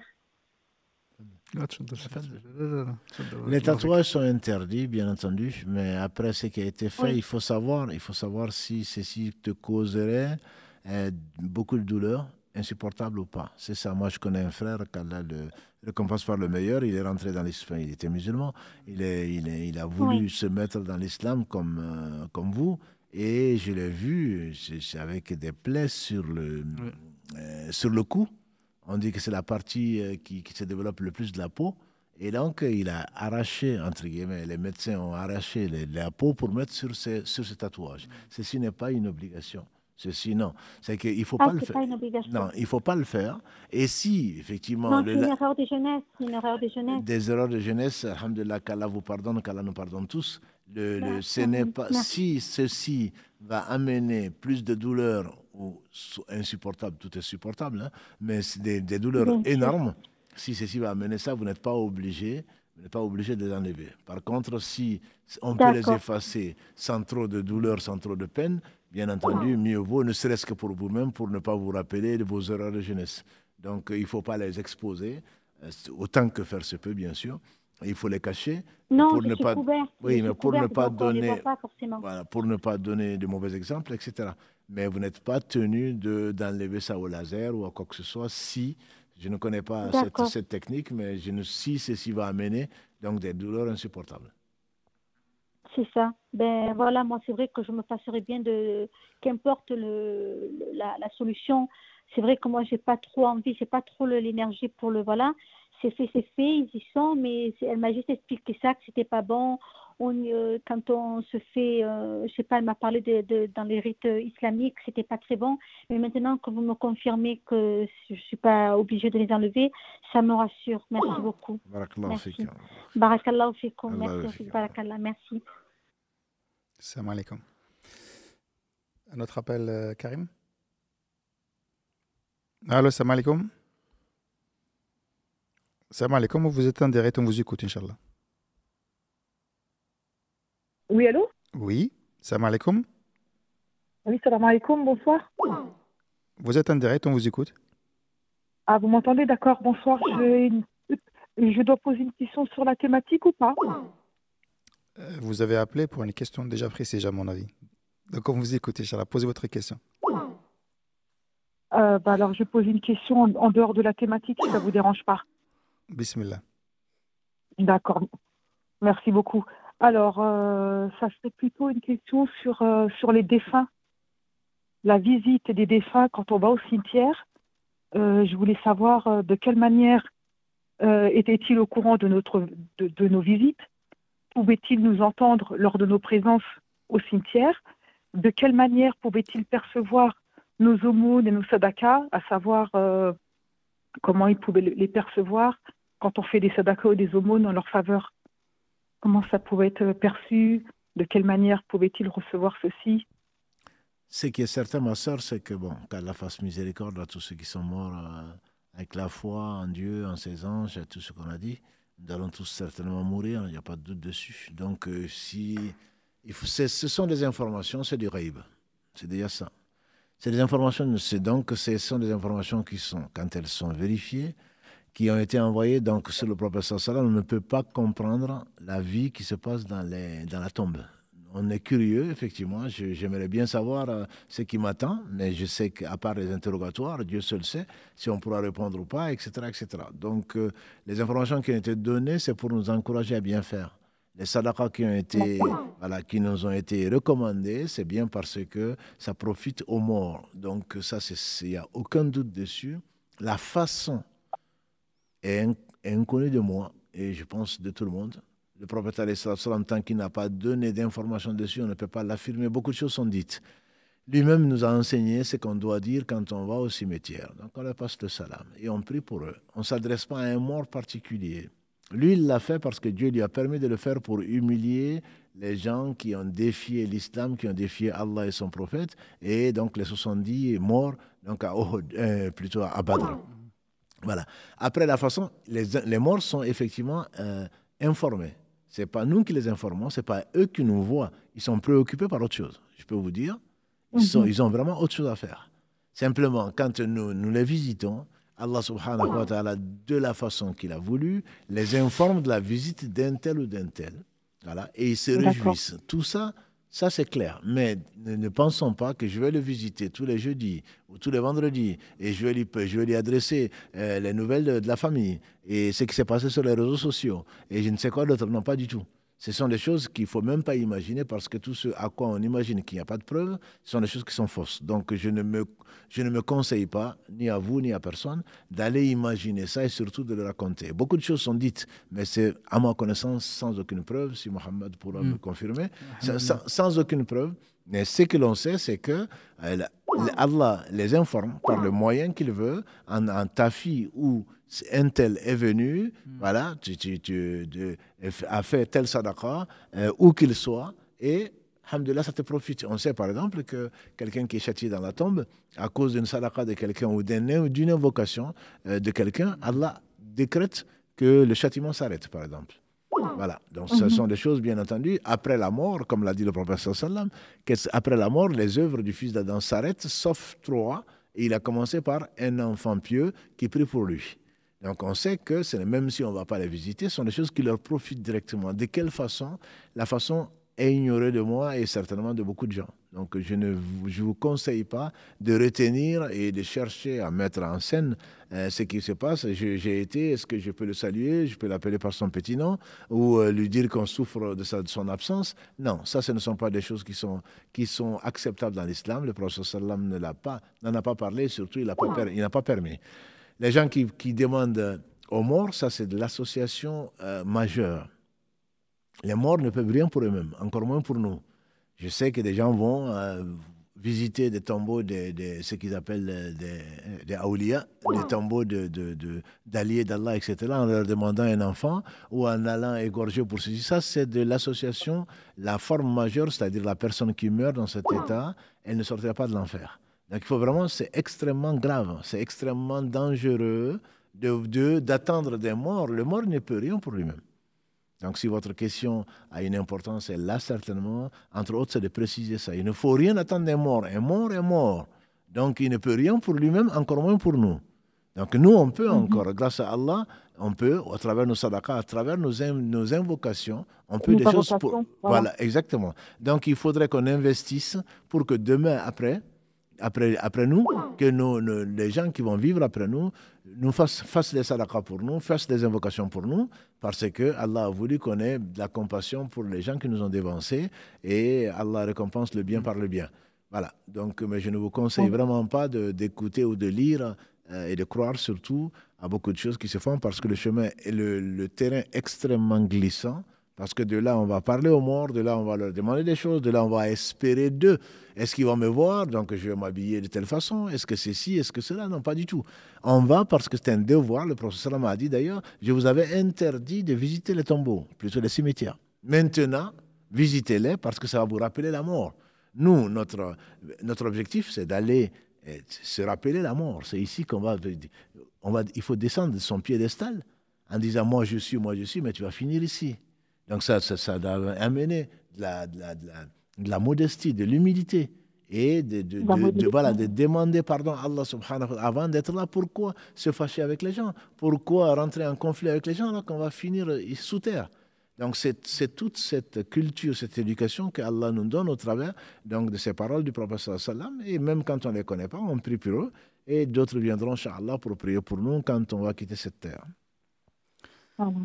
continuer à faire des invocations, à prier dans le bon sens, voilà, pour, euh, pour qu'ils puissent être en paix, quoi. Inch'Allah, et surtout, on n'a pas besoin d'aller, je veux dire, au cimetière pour aller faire des invocations, mm. notamment sur nos, pour, nos, pour nos parents, dans la prière, euh, en dehors de la prière. Euh, voilà, ce serait vraiment, ce serait une très bonne chose pour eux comme pour nous. Oui. Demander pardon pour eux, pour nous, pour, pour tous les croyants. Absolument, oui. Merci à vous. Merci à vous pour votre temps, vous êtes très aimable.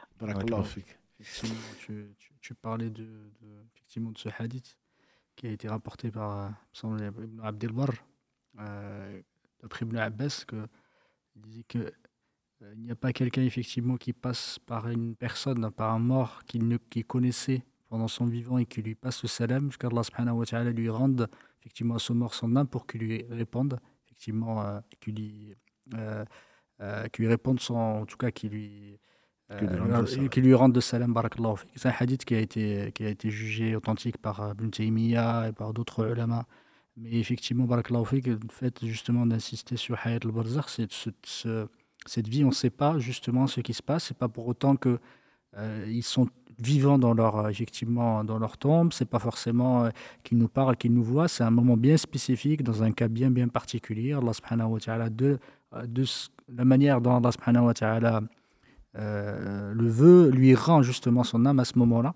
Ça ne veut pas dire qu'il faille le faire, euh, comme certains disent, qu'il faut le vendredi les, visiter, ou des jours particuliers, ou des choses comme ça. Barakallahu d'avoir rappelé, c'est vraiment un cas particulier. C'est surtout, surtout que ça, que ça dénote de quelque chose, du devoir justement qu'on a vis-à-vis des gens qu'on connaissait, même après leur mort, c'est d'aller effectivement d'aller les visiter et surtout, pas visiter, mais surtout de, pardon, d'invoquer Allah subhanahu wa ta'ala pour eux et, et, de se rappeler de leur. De, de, se rappeler justement de ce qu'Allah subhanahu wa ta'ala nous a enjoint, c'est de visiter effectivement euh, les, les, les, morts, visiter ces cimetières parce que ça nous rappelle justement la mort, ça nous rappelle vers où on va aller tous euh, qu'Allah subhanahu wa ta'ala nous, nous, guide et nous montre le chemin. En tout cas, d'avoir, d'avoir parlé, parce que malheureusement, ces moments, les cimetières, la mort, ça, ça suscite énormément euh, de, de, on va dire, euh, de, comment dire, c'est des, ça suscite énormément de, d'innovation, ça suscite énormément de choses euh, parce que c'est lié à la mort. Et, et, ça, c'est, des choses qui sont fausses et il faut se contenter de ce que de, de, de des hadiths authentiques et de ce que le prophète nous a enseigné, ne pas extrapoler. Non, ça me, ton, ton propos me fait penser au cas particulier du prophète sallallahu alayhi wa sallam. Oui, tout à fait, exactement. Donc, là, il faut le préciser. Le prophète alayhi wa sallam, il a dit qu'il est dans sa tombe, les prophètes sont dans la tombe, dans leur tombe en train de prier. Mm-hmm. Ça, c'est une révélation. Donc ça, c'est clair. Et quand on lui passe le salam, on n'a pas mm. obligé de, de prendre l'avion pour aller à la Médine. tout à fait. Donc après chaque, dans chaque tachahoud, et j'espère beaucoup mieux, surtout le vendredi, où qu'on soit, couché, debout, assis, quand on dit Allahumma salli ala Muhammad, Allah met un ange donc, euh, mm. pour le lui transmettre et lui il répond. Mm-hmm. Et donc Allah interdit à Jildi, alayhi salam, il ne parlait pas de lui-même, Allah interdit euh, à la terre de, manger, donc leur chair. Eux, ils sont vivants dans leur, les, les prophètes, vivants, quand je dis vivants, ne pensez pas qu'ils sont en train d'écouter de oui, hein. fait. Voilà, ils sont, ils sont vivants en train de prier. Donc ça, c'est les prophètes. En dehors d'eux, n'est, en dehors d'eux, ce n'est pas le cas. Mhm. Et effectivement, ce que dit ici Mohamed, je pense que c'est extrêmement important. On entend parfois, euh, c'est l'âme de mon père qui est au ciel en train de, en train, de me protéger ou des choses comme ça. Ça, ce sont des choses extrêmement graves. La, peur du mort, euh, l'espoir mm. sur le mort et tout le reste, ce sont des aspects de l'adoration qui sont extrêmement importants. On ne doit adorer qu'Allah subhanahu wa ta'ala. Qu'on ait des waswas en disant ben, le mort va peut-être revenir, ça c'est une peur qui vient de Satan, mais non, le mort il est mort. Voilà, le mort il est mort, il ne peut rien pour lui-même, encore moins pour nous. Donc il faudrait se rassurer, entre guillemets, et surtout préparer euh, le moment où on va nous aussi mourir. Donc euh, la personne a dit, voilà, je suis converti depuis plusieurs années. Euh, ma famille est chrétienne. Venu le moment donc de, de Noël, il, il dit ça se passe bien. Par contre, pour le Nouvel An, ils veulent que j'assiste à la fête. Et souvent, ils viennent, eux, à la fête de, de, l'Aïd. Euh, comment dois-je me comporter dans ce cas-là? De la meilleure des façons, moi, c'est Allah t'a guidé, qu'Allah te guide et nous guide à une façon mourir musulman. La bienveillance, c'est une chose qui est plus que recommandée, c'est une chose qui est obligatoire, surtout vis-à-vis des pères et mères. Simplement, la bienveillance, je ne dis pas qu'elle a des limites. Il faut toujours être bienveillant, même quand on refuse certaines choses. Mm. Il faut être extrêmement bienveillant vis-à-vis de ses pères et mères. Moi, je dirais qu'il ne faut pas attendre euh, le, début de l'année qui n'est pas une année, euh, forcément l'année civile euh, ou le reste. Je pense qu'il faut, ce qu'ils viennent au fait, alhamdulillah, aux deux fêtes, il n'y a pas de souci. Je pense qu'il faut les aimer, il faut leur téléphoner, il faut leur faire des cadeaux de, à l'Aïd comme en dehors de l'Aïd. L'Aïd n'est pas forcément des cadeaux pour les parents, mais à tout moment, je pense qu'il faut leur, il faut leur souhaiter du bien. Il faut surtout prier pour eux. J'insiste, hein, parce que ce n'est pas. Souvent on dit mes parents sont morts non musulmans, qu'est-ce que je fais? Mais avant, est-ce que tu as prié quand ils étaient vivants? Voilà, donc il faut vraiment prier pour eux. Quand on aime, on prie, on aimerait être rassemblés ensemble tous au paradis. Donc je dirais plutôt qu'il faut insister sur ça. À ce moment, s'ils viennent te visiter, tu les reçois de la meilleure façon. Et ce n'est pas un repas. le, professeur Salam nous a dit que celui qui croit en Allah et au jour du jour dernier, qu'il honore son hôte. Donc, mm. que ce soit euh, le premier de l'an ou n'importe quand, je pense que tu dois aller chez le boucher ou là où tu veux aller, ou si tu es le peu que tu as, de leur offrir. Mais pas forcément, pas forcément à l'occasion du premier. Euh, tu n'as pas à fêter le premier parce que tu n'as pas, c'est pas une fête pour toi. Mais si tes parents viennent, il n'y a aucun souci pour que tu les honores. Moi, je te conseille, je te conseille de les honorer. Voilà. Ça, de toute façon, c'est euh, que ce soit le premier, que ce soit le 31, que ce soit n'importe quel jour, et n'attends surtout pas le premier pour aller les visiter ou pour aller leur offrir quoi que ce soit. On prend un autre appel, Inch'Allah. Allô, salam alaikum. Alaikum salam. Vous êtes en direct, on vous écoute, Inch'Allah. Salam alaikum, Cheikh. Salam alaikum. Je, je voulais savoir en ce qui concerne le rattrapage des, des prières. Euh, comme euh, à partir de, de 10 ans, c'était obligatoire. Et j'ai fait un peu mes comptes, il y en a pas mal. Est-ce que euh, qu'il faut, faut tout rattraper ou alors euh, passer sur ça? Et surtout, une autre question qui, qui est en rapport comme la, la, la, prière à la Mecque, c'est compté pour, euh, pour 100 000. C'est ça. Est-ce que ça compte que, Est-ce qu'on peut rattraper avec tu, ça? tu, tu Un sors, peu de, de ça, non, tu sors ta calculette, non. Tu, dis, tu multiplies tout par 100 sorti 000. ma calculette. Non, non, non. alhamdulillah, qu'Allah nous a- il y pardonne. en a pas mal, il y en a pas mal. Non, mais c'est qu'Allah te pardonne, qu'il nous pardonne tous. Euh, on a déjà parlé de ce sujet, hein, mais peut-être quand même on fera un TikTok, euh, c'est pour ne pas dire une vidéo dessus. Là, il y a trois avis. Il y a trois avis, mon frère. Premièrement, c'est pas à 10 ans que c'est obligatoire. Le prophète sallam a dit à enseigner à vos enfants, ordonnez plutôt à vos enfants la prière à 7 ans. Et à 10 ans, à 7 ans, oui. Et à Je 10 vais ans, rajouter trois ans. là. non, non, non, tu n'as pas enregistré 3 ans. Il a parlé de 10 ans. À 10 ans, donc euh, corrigez-les s'ils ne la font pas. Donc c'est ce que tu as pris pour l'obligation.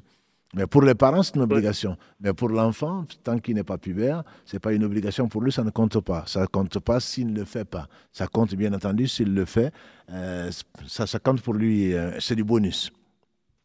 Donc par rapport à la prière à partir de, le- le- de l'adolescence, euh, c'est une obligation. Et c'est l'acte le plus aimé d'Allah subhanahu wa ta'ala après la foi. Donc le fait de ne pas le faire, tu n'es pas le seul malheureusement, qu'Allah nous pardonne tous, c'est, il y a trois avis. Le premier avis, c'est le plus simple, c'est le plus dur, mais c'est peut-être celui-là. L'école de l'imam Ahmad, qu'Allah lui fasse miséricorde, ainsi qu'à tous nos savants, dit que celui qui ne prie pas n'est pas musulman. Celui qui ne prie pas n'est pas musulman. Ça veut dire qu'il y a beaucoup de divorces dans nos, dans nos familles, puisqu'on sait qu'en France, on dit qu'il y a 70% de personnes qui avouent ne pas prier. Ça veut dire que leur femme est divorcée automatiquement, il n'y a pas besoin de passer sur le juge, et que leurs enfants ne sont peut-être pas les enfants. Donc c'est quelque chose d'extrêmement grave. Donc on ne peut pas rattraper quelque chose en disant, oh mon Dieu, quand je n'étais pas musulman. Voilà. Cela, pour cela, on fait, on, on- on demande pardon à Allah et on ne rattrape pas les prières. Parce qu'on ne peut pas dire à Dieu, ben, quand je n'étais pas musulman, voilà, maintenant je vais le rattraper. Ça, c'est le premier avis. Le deuxième avis, qui est l'avis majoritaire des, quatre écoles, c'est trois écoles sur quatre, donc euh, les trois premières écoles, qui disent que c'est une dette. Effectivement, la prière est une dette et donc tu te dois de rattraper minimum une, les prières d'une journée par jour. C'est-à-dire cinq prières par jour. Certains vont même jusqu'à euh, deux prières par jour pour ne pas te compter parmi les négligents. Et si effectivement euh, tu dois 20 ans, tu dois 30 ans, ben, ça veut dire que la calculette, c'est, donc, donc c'est vite fait. Et ce n'est pas en, en le faisant, les 100 000 prières, ce n'est pas, c'est les prières qui sont actuelles et qui sont obligatoires. Ce n'est pas, je vais aller à la Mecque euh, lors de la Umrah, je vais passer mes jours à prier là-bas. Non, c'est la prière obligatoire qui est récompensée 100 000, 100 000 et pas la prière à rattraper entre guillemets. Donc cela, il ne te parle pas de rattraper, il parle de qada. Qada, c'est la prière qui est due. Alors, ce n'est pas, on ne rattrape pas une prière entre guillemets, puisqu'Allah dit, notamment dans la sourate 4, verset 103, Inna. La prière est pour les croyants, une obligation à des moments bien déterminés.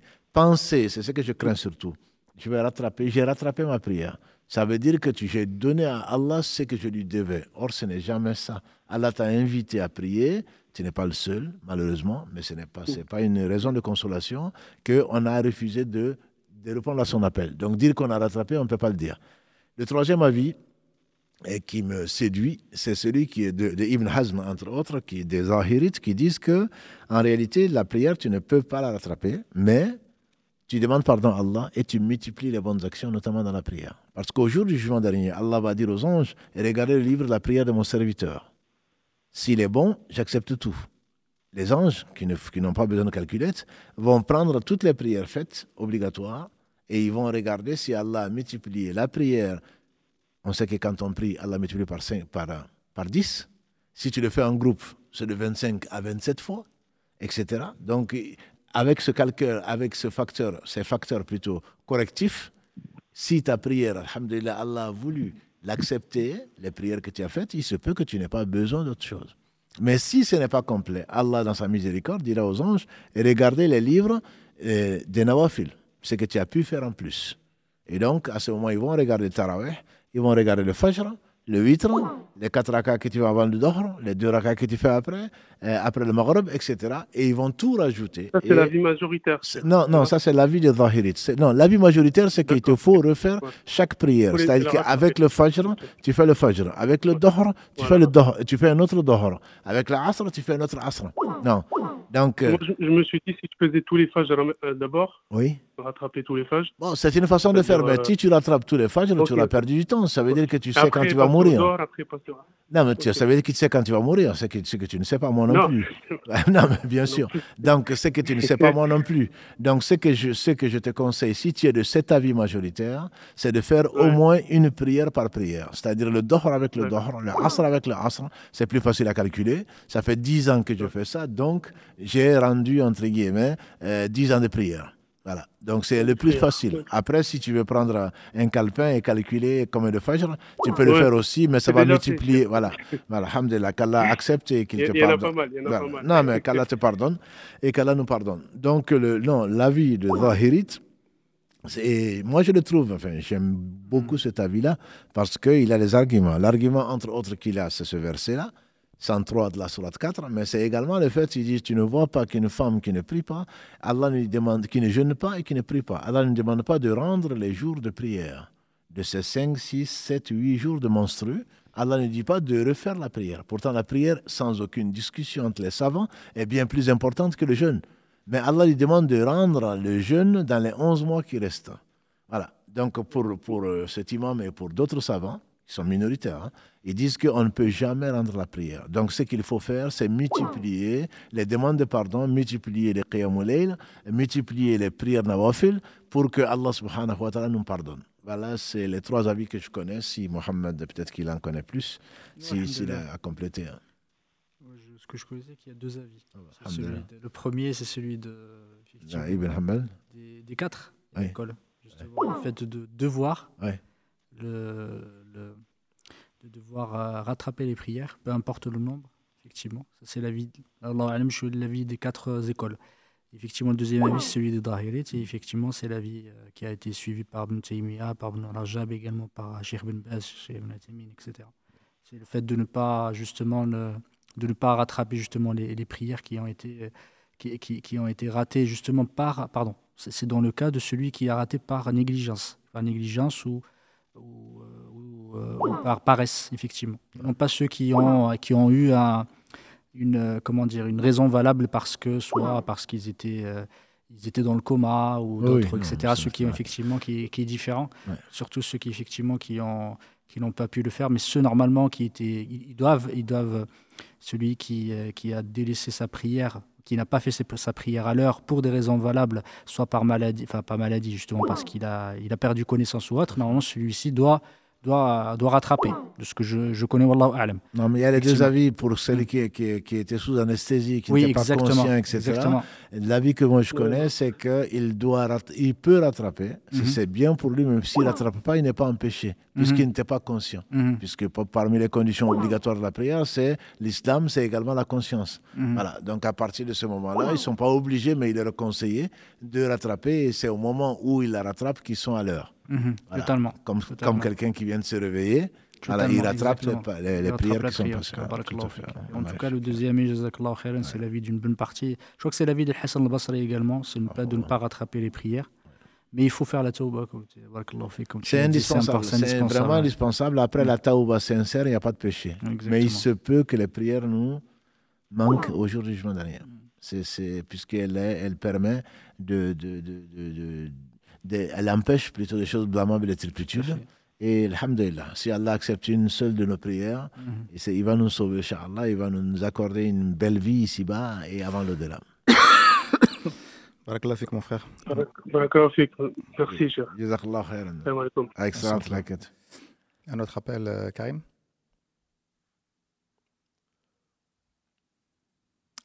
Oui, non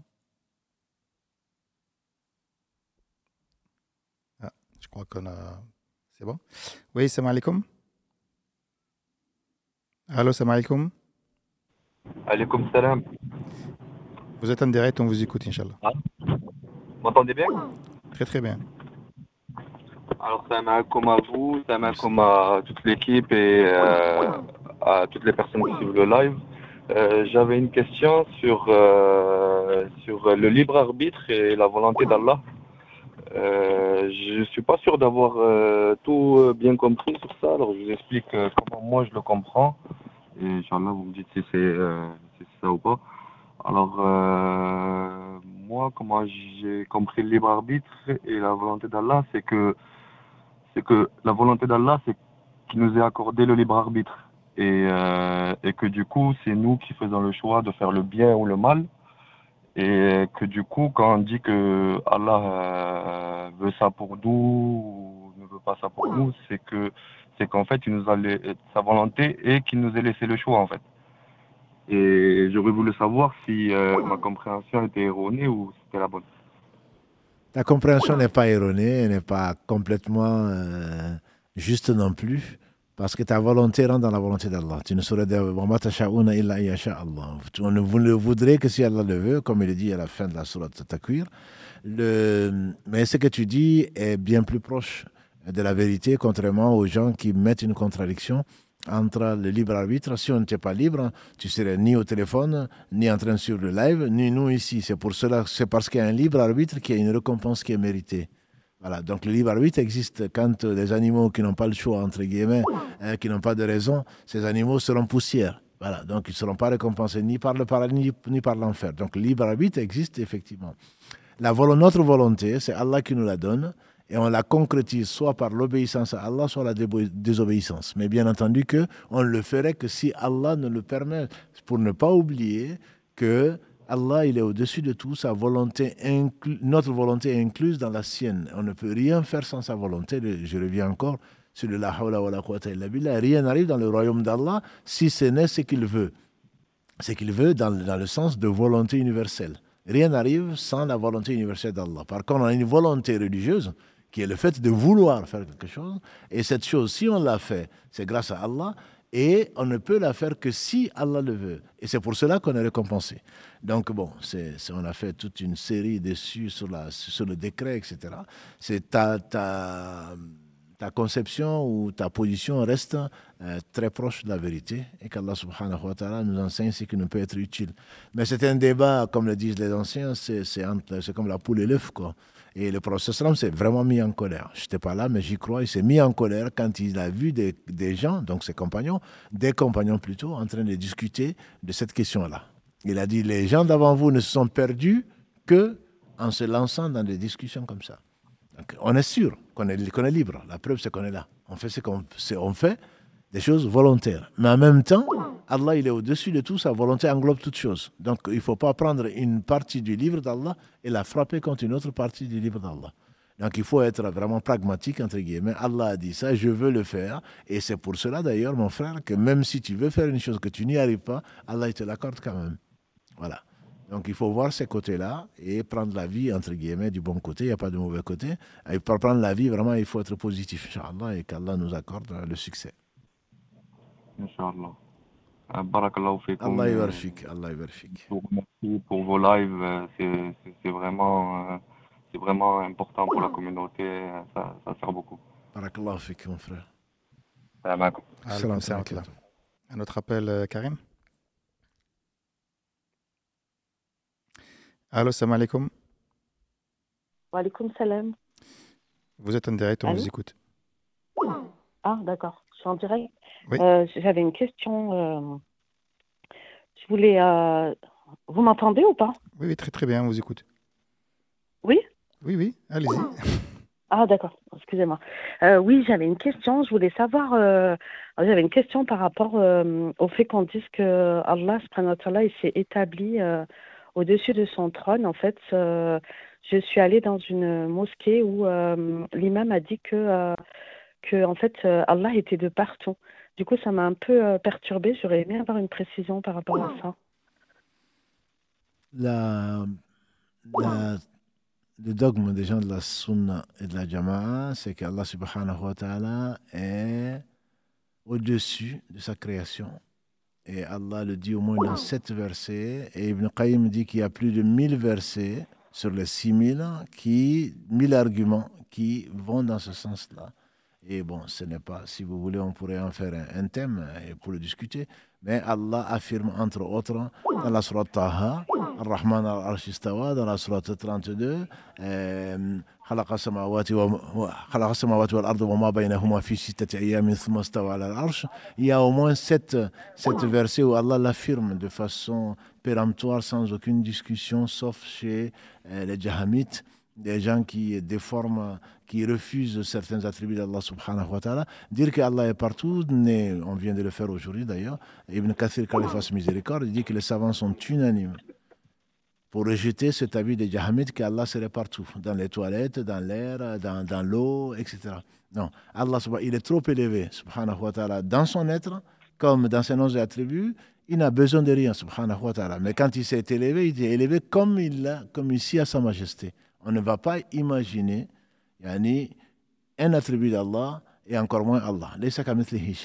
Donc c'est les gens qui essayent de, de, de ramener euh, Allah à leur raison, de le réduire et de le rabaisser à leur raison, qui vont qui ont une contradiction apparente. Il n'y a pas de contradiction. Allah, il est au-dessus. Allah, dépasse toute imagination. Donc il ne faut pas imaginer Allah comme l'a dit le prophète il faut imaginer la création d'Allah, pas Allah. On ne peut pas cerner Allah. De notre science, et lui, il cerne toutes choses. Donc l'imam qui dit ça, c'est, j'espère qu'il s'est trompé, je l'espère pour lui. Mais euh, l'imam Abu Hanifa... En fait, euh, oui. si je peux vous apporter une précision, du coup, j'ai demandé à, à quelqu'un qui est proche de l'imam, justement par rapport à, à, ce qui a été dit, et il a dit qu'en fait, euh, on ne pouvait pas dire qu'il était au-dessus de son trône parce que c'était sa créature. Donc du coup, ça m'a surpris parce qu'on a le verset qui dit euh, Ar-Rahman istawa al-arsh. Du coup, euh, c'est pour ça que j'en ai profité pour vous poser la question.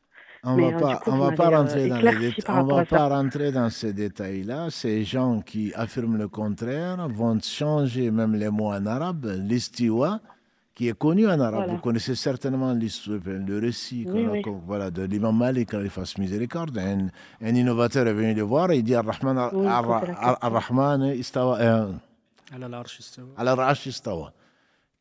Comment, comment, comment il a fait ça? Et on dit que l'imam, puis Alhamdulillah, de bonne réputation, qu'Allah lui fasse miséricorde et le récompense par le meilleur pour la communauté, ce qu'il a fait pour la communauté, pour lui-même. On dit que l'imam a baissé la tête et il avait de grosses sueurs. Comment on peut poser une question comme ça? Voilà. Donc, oui. Donc, l'histoire est connue juste pour dire, juste pour dire que euh, quand on veut expliquer les choses parce que le prophète n'a pas expliqué, le prophète, quand il est venu voir Muawiyah et qui a giflé euh, sa servante, quand il a giflé sa servante et il est venu pour se repentir, le prophète sallam lui a dit, il dit qu'il veut pour se repentir euh, libérer une esclave. Libérer une esclave, libérer l'esclave en question. Le prophète sallam dit, attends, je vais questionner l'esclave et ensuite, tu pourras le libérer ou pas. Il dit, où est Allah? Il dit, Fissama. Alors, on va aller chercher des explications tordues. En arabe, Fissama, c'est au-dessus du ciel. Allah n'est pas dans le ciel. Le ciel ne peut pas le contenir. Rien ne le contient, subhanahu wa ta'ala.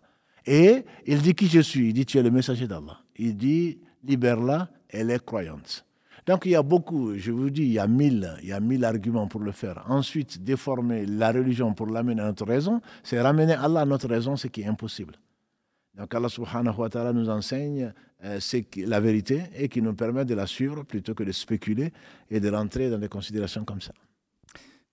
Cher, juste on s'excuse par rapport à la sœur, euh, le frère Karim n'a pas fait exprès de, de, la couper, donc euh, on l'a coupé, donc elle n'a peut-être pas compris. Euh, juste une mauvaise manip de notre part, veuillez nous, nous, en excuser. Pardon. Euh, tu as un autre appel, Karim? Allô, salam alaikum. Oui, allô, salam alaikum. Wa alaikum salam wa rahmatullah, vous êtes en direct. Alors, j'avais une question en fait par rapport à, je ne sais pas si vous voyez, c'est quoi, euh, ça s'appelle la, la, lithothérapie. C'est en fait l'énergie euh, des pierres. Je ne sais pas si vous voyez, c'est quoi. Euh, je donne l'exemple par exemple de du tigre, ou vous savez, il y, a des pierres qui ont des noms. Et je voulais savoir si en fait c'était haram ou pas, parce que moi, en fait, je me suis rendu compte que, euh, bon, en fait, l'énergie des pierres, je la ressens. Et euh, du coup, euh, bah, d'autres personnes ne la ressentent pas. Et en fait, je sais qu'en tout cas, il y a quelque chose dans les pierres et l'énergie, ça, c'est une certitude. Et je voulais savoir, en fait, s'il était haram ou pas de, bah, en fait, de, de prendre des pierres et, et de pouvoir utiliser l'énergie, en fait. Combien certaines avec des pierres Tu connais la je suis désolé, moi je ne connais pas cette. Euh, il y a beaucoup de choses qui sont. Comme je fais très peu confiance à, ces choses que l'on trouve sur Internet, etc., j'en ai entendu parler, mais je ne connais vraiment ni la technique ni quoi que ce soit. Je ne l'utilise pas, je ne sens pas d'énergie de, de, de, de, pierre. Allah fait ce qu'il veut. Que ce soit ponctuel ou une karama ou autre chose, je n'ai absolument aucun doute. Mais se soigner avec des pierres, euh, moi j'attends la preuve. Je ne, je ne, je ne sais pas. Honnêtement, je ne sais pas. Je ne peux pas te dire que c'est haram. C'est Allah qui dit. Voilà. Donc, Allah alam, c'est Allah subhanahu wa ta'ala, d'un seul qui, a, euh, qui dit que c'est halal ou haram. Donc, je ne suis pas de cette école-là de dire que c'est haram parce que je ne sais pas. Celui-là, je ne sais pas. Je ne connais pas la technique. Voilà, je ne sais pas. J'avais ma mère qui avait une question. Euh, bah, tiens.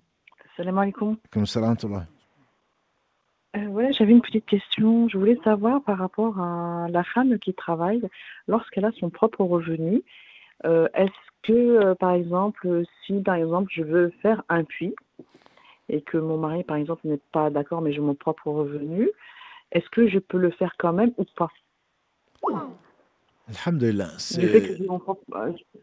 Je, ne vois pas pourquoi le mari ne serait pas d'accord, mais de toute façon, euh, y a votre revenu, il y a une zakat dessus. si, vous avez des, si vous avez des économies qui atteignent le seuil imposable dont on a parlé dans cette même salle, euh, vous devez dépenser ce que vous avez, ce qu'Allah vous a confié, vous serez interrogé dessus. Ce n'est pas le mari qui va être interrogé dessus, sauf s'il vous voit gaspiller et il ne retient pas, entre guillemets, il ne vous conseille pas mais vous serez responsable de ce que Allah vous a confié. Donc si vous voulez faire un puits euh, en votre nom, ça vous profitera, Allah. Si le mari refuse, ça veut dire qu'il risque de ne pas en profiter. S'il acceptait, ça veut dire qu'il aurait profité de votre richesse et de votre générosité, voilà, pour avoir la même récompense. Donc je ne vois pas pourquoi un mari refuserait euh. Il peut vous conseiller en disant, tu n'as pas fait le hajj, le Hajj actuellement, ça coûte plutôt 10 000 euros. Je te conseille plutôt d'aller faire le Hajj avec moi plutôt euh, que de creuser un puits. Ça, c'est un conseil, mais il ne peut pas vous en empêcher. Il ne peut pas vous en empêcher. Euh, c'est bien d'avoir posé cette question-là parce que, en fait, euh, la question aussi, justement, c'est qu'à un moment donné, je voulais faire ma propre Umrah. Mon mari ne veut pas la faire. Il me dit qu'il ne se sent pas prêt. Alors, moi, je voulais la faire. Bon, j'ai quatre enfants, alhamdoulilah. J'ai 52 ans. Et je voulais savoir, justement, par rapport à ça, si, par exemple, mon mari n'était pas trop d'accord à ce que je fasse ma Umrah, moi, j'ai vraiment envie de la faire. Est-ce que je peux, par exemple, je suis obligée d'aller avec un muharram ou bien euh, le fait que, parce qu'on m'a dit que lorsque la femme atteint 50 ans, elle pouvait y aller sans muharram. Ah ouais, ça c'est, ça c'est Google, ça. Non, non, il n'y a pas d'âge. Il n'y a pas d'âge, il n'y a pas de 50 ans dedans, ma soeur. Moi, ce que je peux te rassurer, c'est que si tu as envie de faire la Umrah, même si tu l'as fait parce que tu as vraiment envie de faire la Umrah, Allah te le compte comme une Umrah. Et ce que tu es en train d'écouter, on espère, alhamdulillah, pour le live, Allah va t'accorder un Hajj. Voilà. Donc il n'y a pas de. Je pense voilà, il faudrait pas, voilà, il faudrait pas rentrer, il faudrait pas rentrer dans des conflits de, famille. Moi, je suis vraiment contre. Si le mari ne veut pas vous accompagner, les quatre écoles, l'avis majoritaire, à ma connaissance, Mohamed me le confirmera, l'avis majoritaire des quatre écoles, c'est qu'une femme ne doit pas voyager sans mahram. Il n'y a pas 50 ans, il n'y a pas 40 ans. Je suis obligée de prendre un muharram. Mais je vous dis, si le mari est d'accord, premièrement, s'il n'est pas d'accord, vous pouvez le faire sans son avis. Mais ensuite, si vous, reviendrez, si vous revenez de la Omra, je ne vous assure pas que vous allez trouver la porte ouverte. Voilà, donc ce n'est pas une obligation la Omra. La Omra n'est pas une obligation. Le Hajj est une obligation, c'est pour celui qui peut. Donc moi, je vous, je vous conseillerais de, euh, de, de, de d'essayer de, convaincre cet homme en disant, même si tu ne veux pas, j'aimerais bien aller avec mon fils, j'aimerais bien avec mon père, j'aimerais bien aller avec mon frère. Si vraiment il, a, il, espère en Allah et la récompense, je pense qu'il va vous laisser le faire. Comment est-ce qu'on va empêcher une servante d'Allah d'adorer Allah? Je ne comprends pas. Je ne comprends pas sa réaction. Je ne comprendrai pas sa bah, réaction. il a parlé et après, il s'est un petit peu énervé. Il a dit Bon, vas-y, fais ce Voilà, mais justement, pour éviter son énervement, visiblement vous avez un mari qui est énervé, voilà, ne l'énervez pas. Moi, je vous conseille de prier Allah, subhanahu wa ta'ala, et de, de, laisser tomber cette idée pour euh, le, jour même, la semaine d'après, et vous lui faites, vous lui faites très plaisir. Et après, vous lui demandez, est-ce que tu ne veux pas m'accompagner à la Umrah D'ailleurs, je suis prêt à te payer la Umrah. Peut-être qu'il va changer d'avis. Peut-être qu'il va changer d'avis si ce n'est pas lui qui paye. Donc, bon, je sais qu'Alhamdulillah, grâce à Allah, vous arrivez à beaucoup de choses. Donc, je vous conseille simplement de la diplomatie, de la sagesse et ne pas absolument. J'ai envie de faire la Umrah et donc il faut que j'y aille. Donc, je préfère que vous apaisez, que vous alliez avec un cœur apaisé, si possible accompagné de votre mari. Voilà, avec un cœur apaisé, plutôt que d'aller à la Umrah en pensant euh, que vous allez lui envoyer un WhatsApp, il ne va même pas répondre. Voilà, donc vous allez être stressé à la Mecque alors que ce que vous espérez, c'est d'être rapproché d'Allah. Donc moi, je vous conseille de négocier de la meilleure façon, mais ça ne veut pas dire qu'il a le droit de vous en empêcher. Mais pour moi, la sagesse veut que l'on vive en paix. On vive en paix. Et comme ce n'est pas une obligation, je préférerais négocier, patienter, plutôt que d'aller contre son gré. D'accord. Et pour le Hajj, je, je, suis obligé d'aller avec un muharram ou pas? Le Hajj, il y a, le Hajj, il y a il y a, deux avis. Euh, il y a deux écoles sur quatre de, de, la Sunna qui disent que la femme sans mahram n'a pas à aller au Hajj. Puisqu'Allah dit si c'est pour celle qui a les moyens. Et parmi les moyens, le prophète a dit qu'une femme qui croit en Allah au jour du jugement dernier ne fasse pas un voyage d'un jour et d'une nuit, dans une version deux jours et d'une nuit, dans une version trois jours et trois nuits, sans mahram. Donc les deux écoles disent non. Il y a deux autres écoles qui se basent sur la sunna de calife orthodoxe qui ont envoyé nos mères, les femmes du prophète sallam, les veuves, avec un groupe de gens pieux. Donc il y a deux écoles qui permettent que vous alliez au Hajj avec un, voyage organisé avec des gens pieux et qui vous permettent de le faire. Voilà les deux avis que ah, je donc connais. Si je, avec une, euh, si je vais avec une agence, c'est possible Je ne sais pas quelle agence d'abord, mais si c'est possible, il y a deux écoles qui le permettent. Donc, si c'est la possibilité, l'école, la possibilité existe. D'accord. Mais Inch'Allah, j'irai avec mon fils. Barakallahu Vous avez, vous avez déjà décidé. Barakallahu fikum. Alhamdulillah, ça, il nous bon, bah, Je vous remercie hein, pour toutes euh, vos réponses. Euh, vous récompense. Merci vraiment. Barakallahu fikum. Alhamdulillah, je pensais qu'on allait voir aussi le papa, mais euh, parce qu'il nous a passé la maman en plus. Alhamdulillah, barakallahu Cheikh Mohamed, je vous propose de nous arrêter là. Il est déjà pratiquement 23 heures. On a eu beaucoup de, de questions, notamment euh, sur la prière. À chaque fois qu'il y a une question sur la prière, il y en a d'autres qui arrivent. Et euh, sachez qu'on va très certainement faire une série euh, là-dessus pour vous donner la possibilité de poser toutes les questions que vous désirez, notamment sur la prière. Euh, je ne peux pas toutes les poser parce qu'il y en a énormément. Et euh, Alhamdulillah, barakallahu fikum en tout cas. Et je laisse euh, Cheikh et Mohamed clôturer, Inch'Allah. Barakallahu fik, jazakallahu khairan, qu'Allah vous récompense par le meilleur. Barakallahu fik, Cheikh. Allah euh, Alhamdulillah, je remercie les sœurs et les frères qui nous, euh, qui nous ont suivis durant ce live et qu'Allah subhanahu wa ta'ala vous bénisse et qu'Allah subhanahu wa ta'ala nous, nous inspire à la piété qui nous inspire la sincérité dans les paroles et dans les actes. Et par rapport au... Pardon? Tu voulais? Non, non, non, pas du tout. C'est pour ce que tu leur annonces peut-être que la semaine prochaine, euh, on va consacrer oui, une compilation peut-être sur les questions qui les ont intéressées. Inch'Allah. Effectivement, pour les deux prochains, pour les, prochains, les prochains lives, Inch'Allah, on va effectivement consacrer à à les réponses aux questions, une sélection des questions les plus importantes, de, de, de, ceux qui ont posé des questions sur les réseaux sociaux. Euh, Cher qu'Allah le récompense par le meilleur pour Ta'ala répondre effectivement à ces, à, ces, à ces questions-là. Il y aura également une session de, de questions-réponses par téléphone comme, comme à l'accoutumée.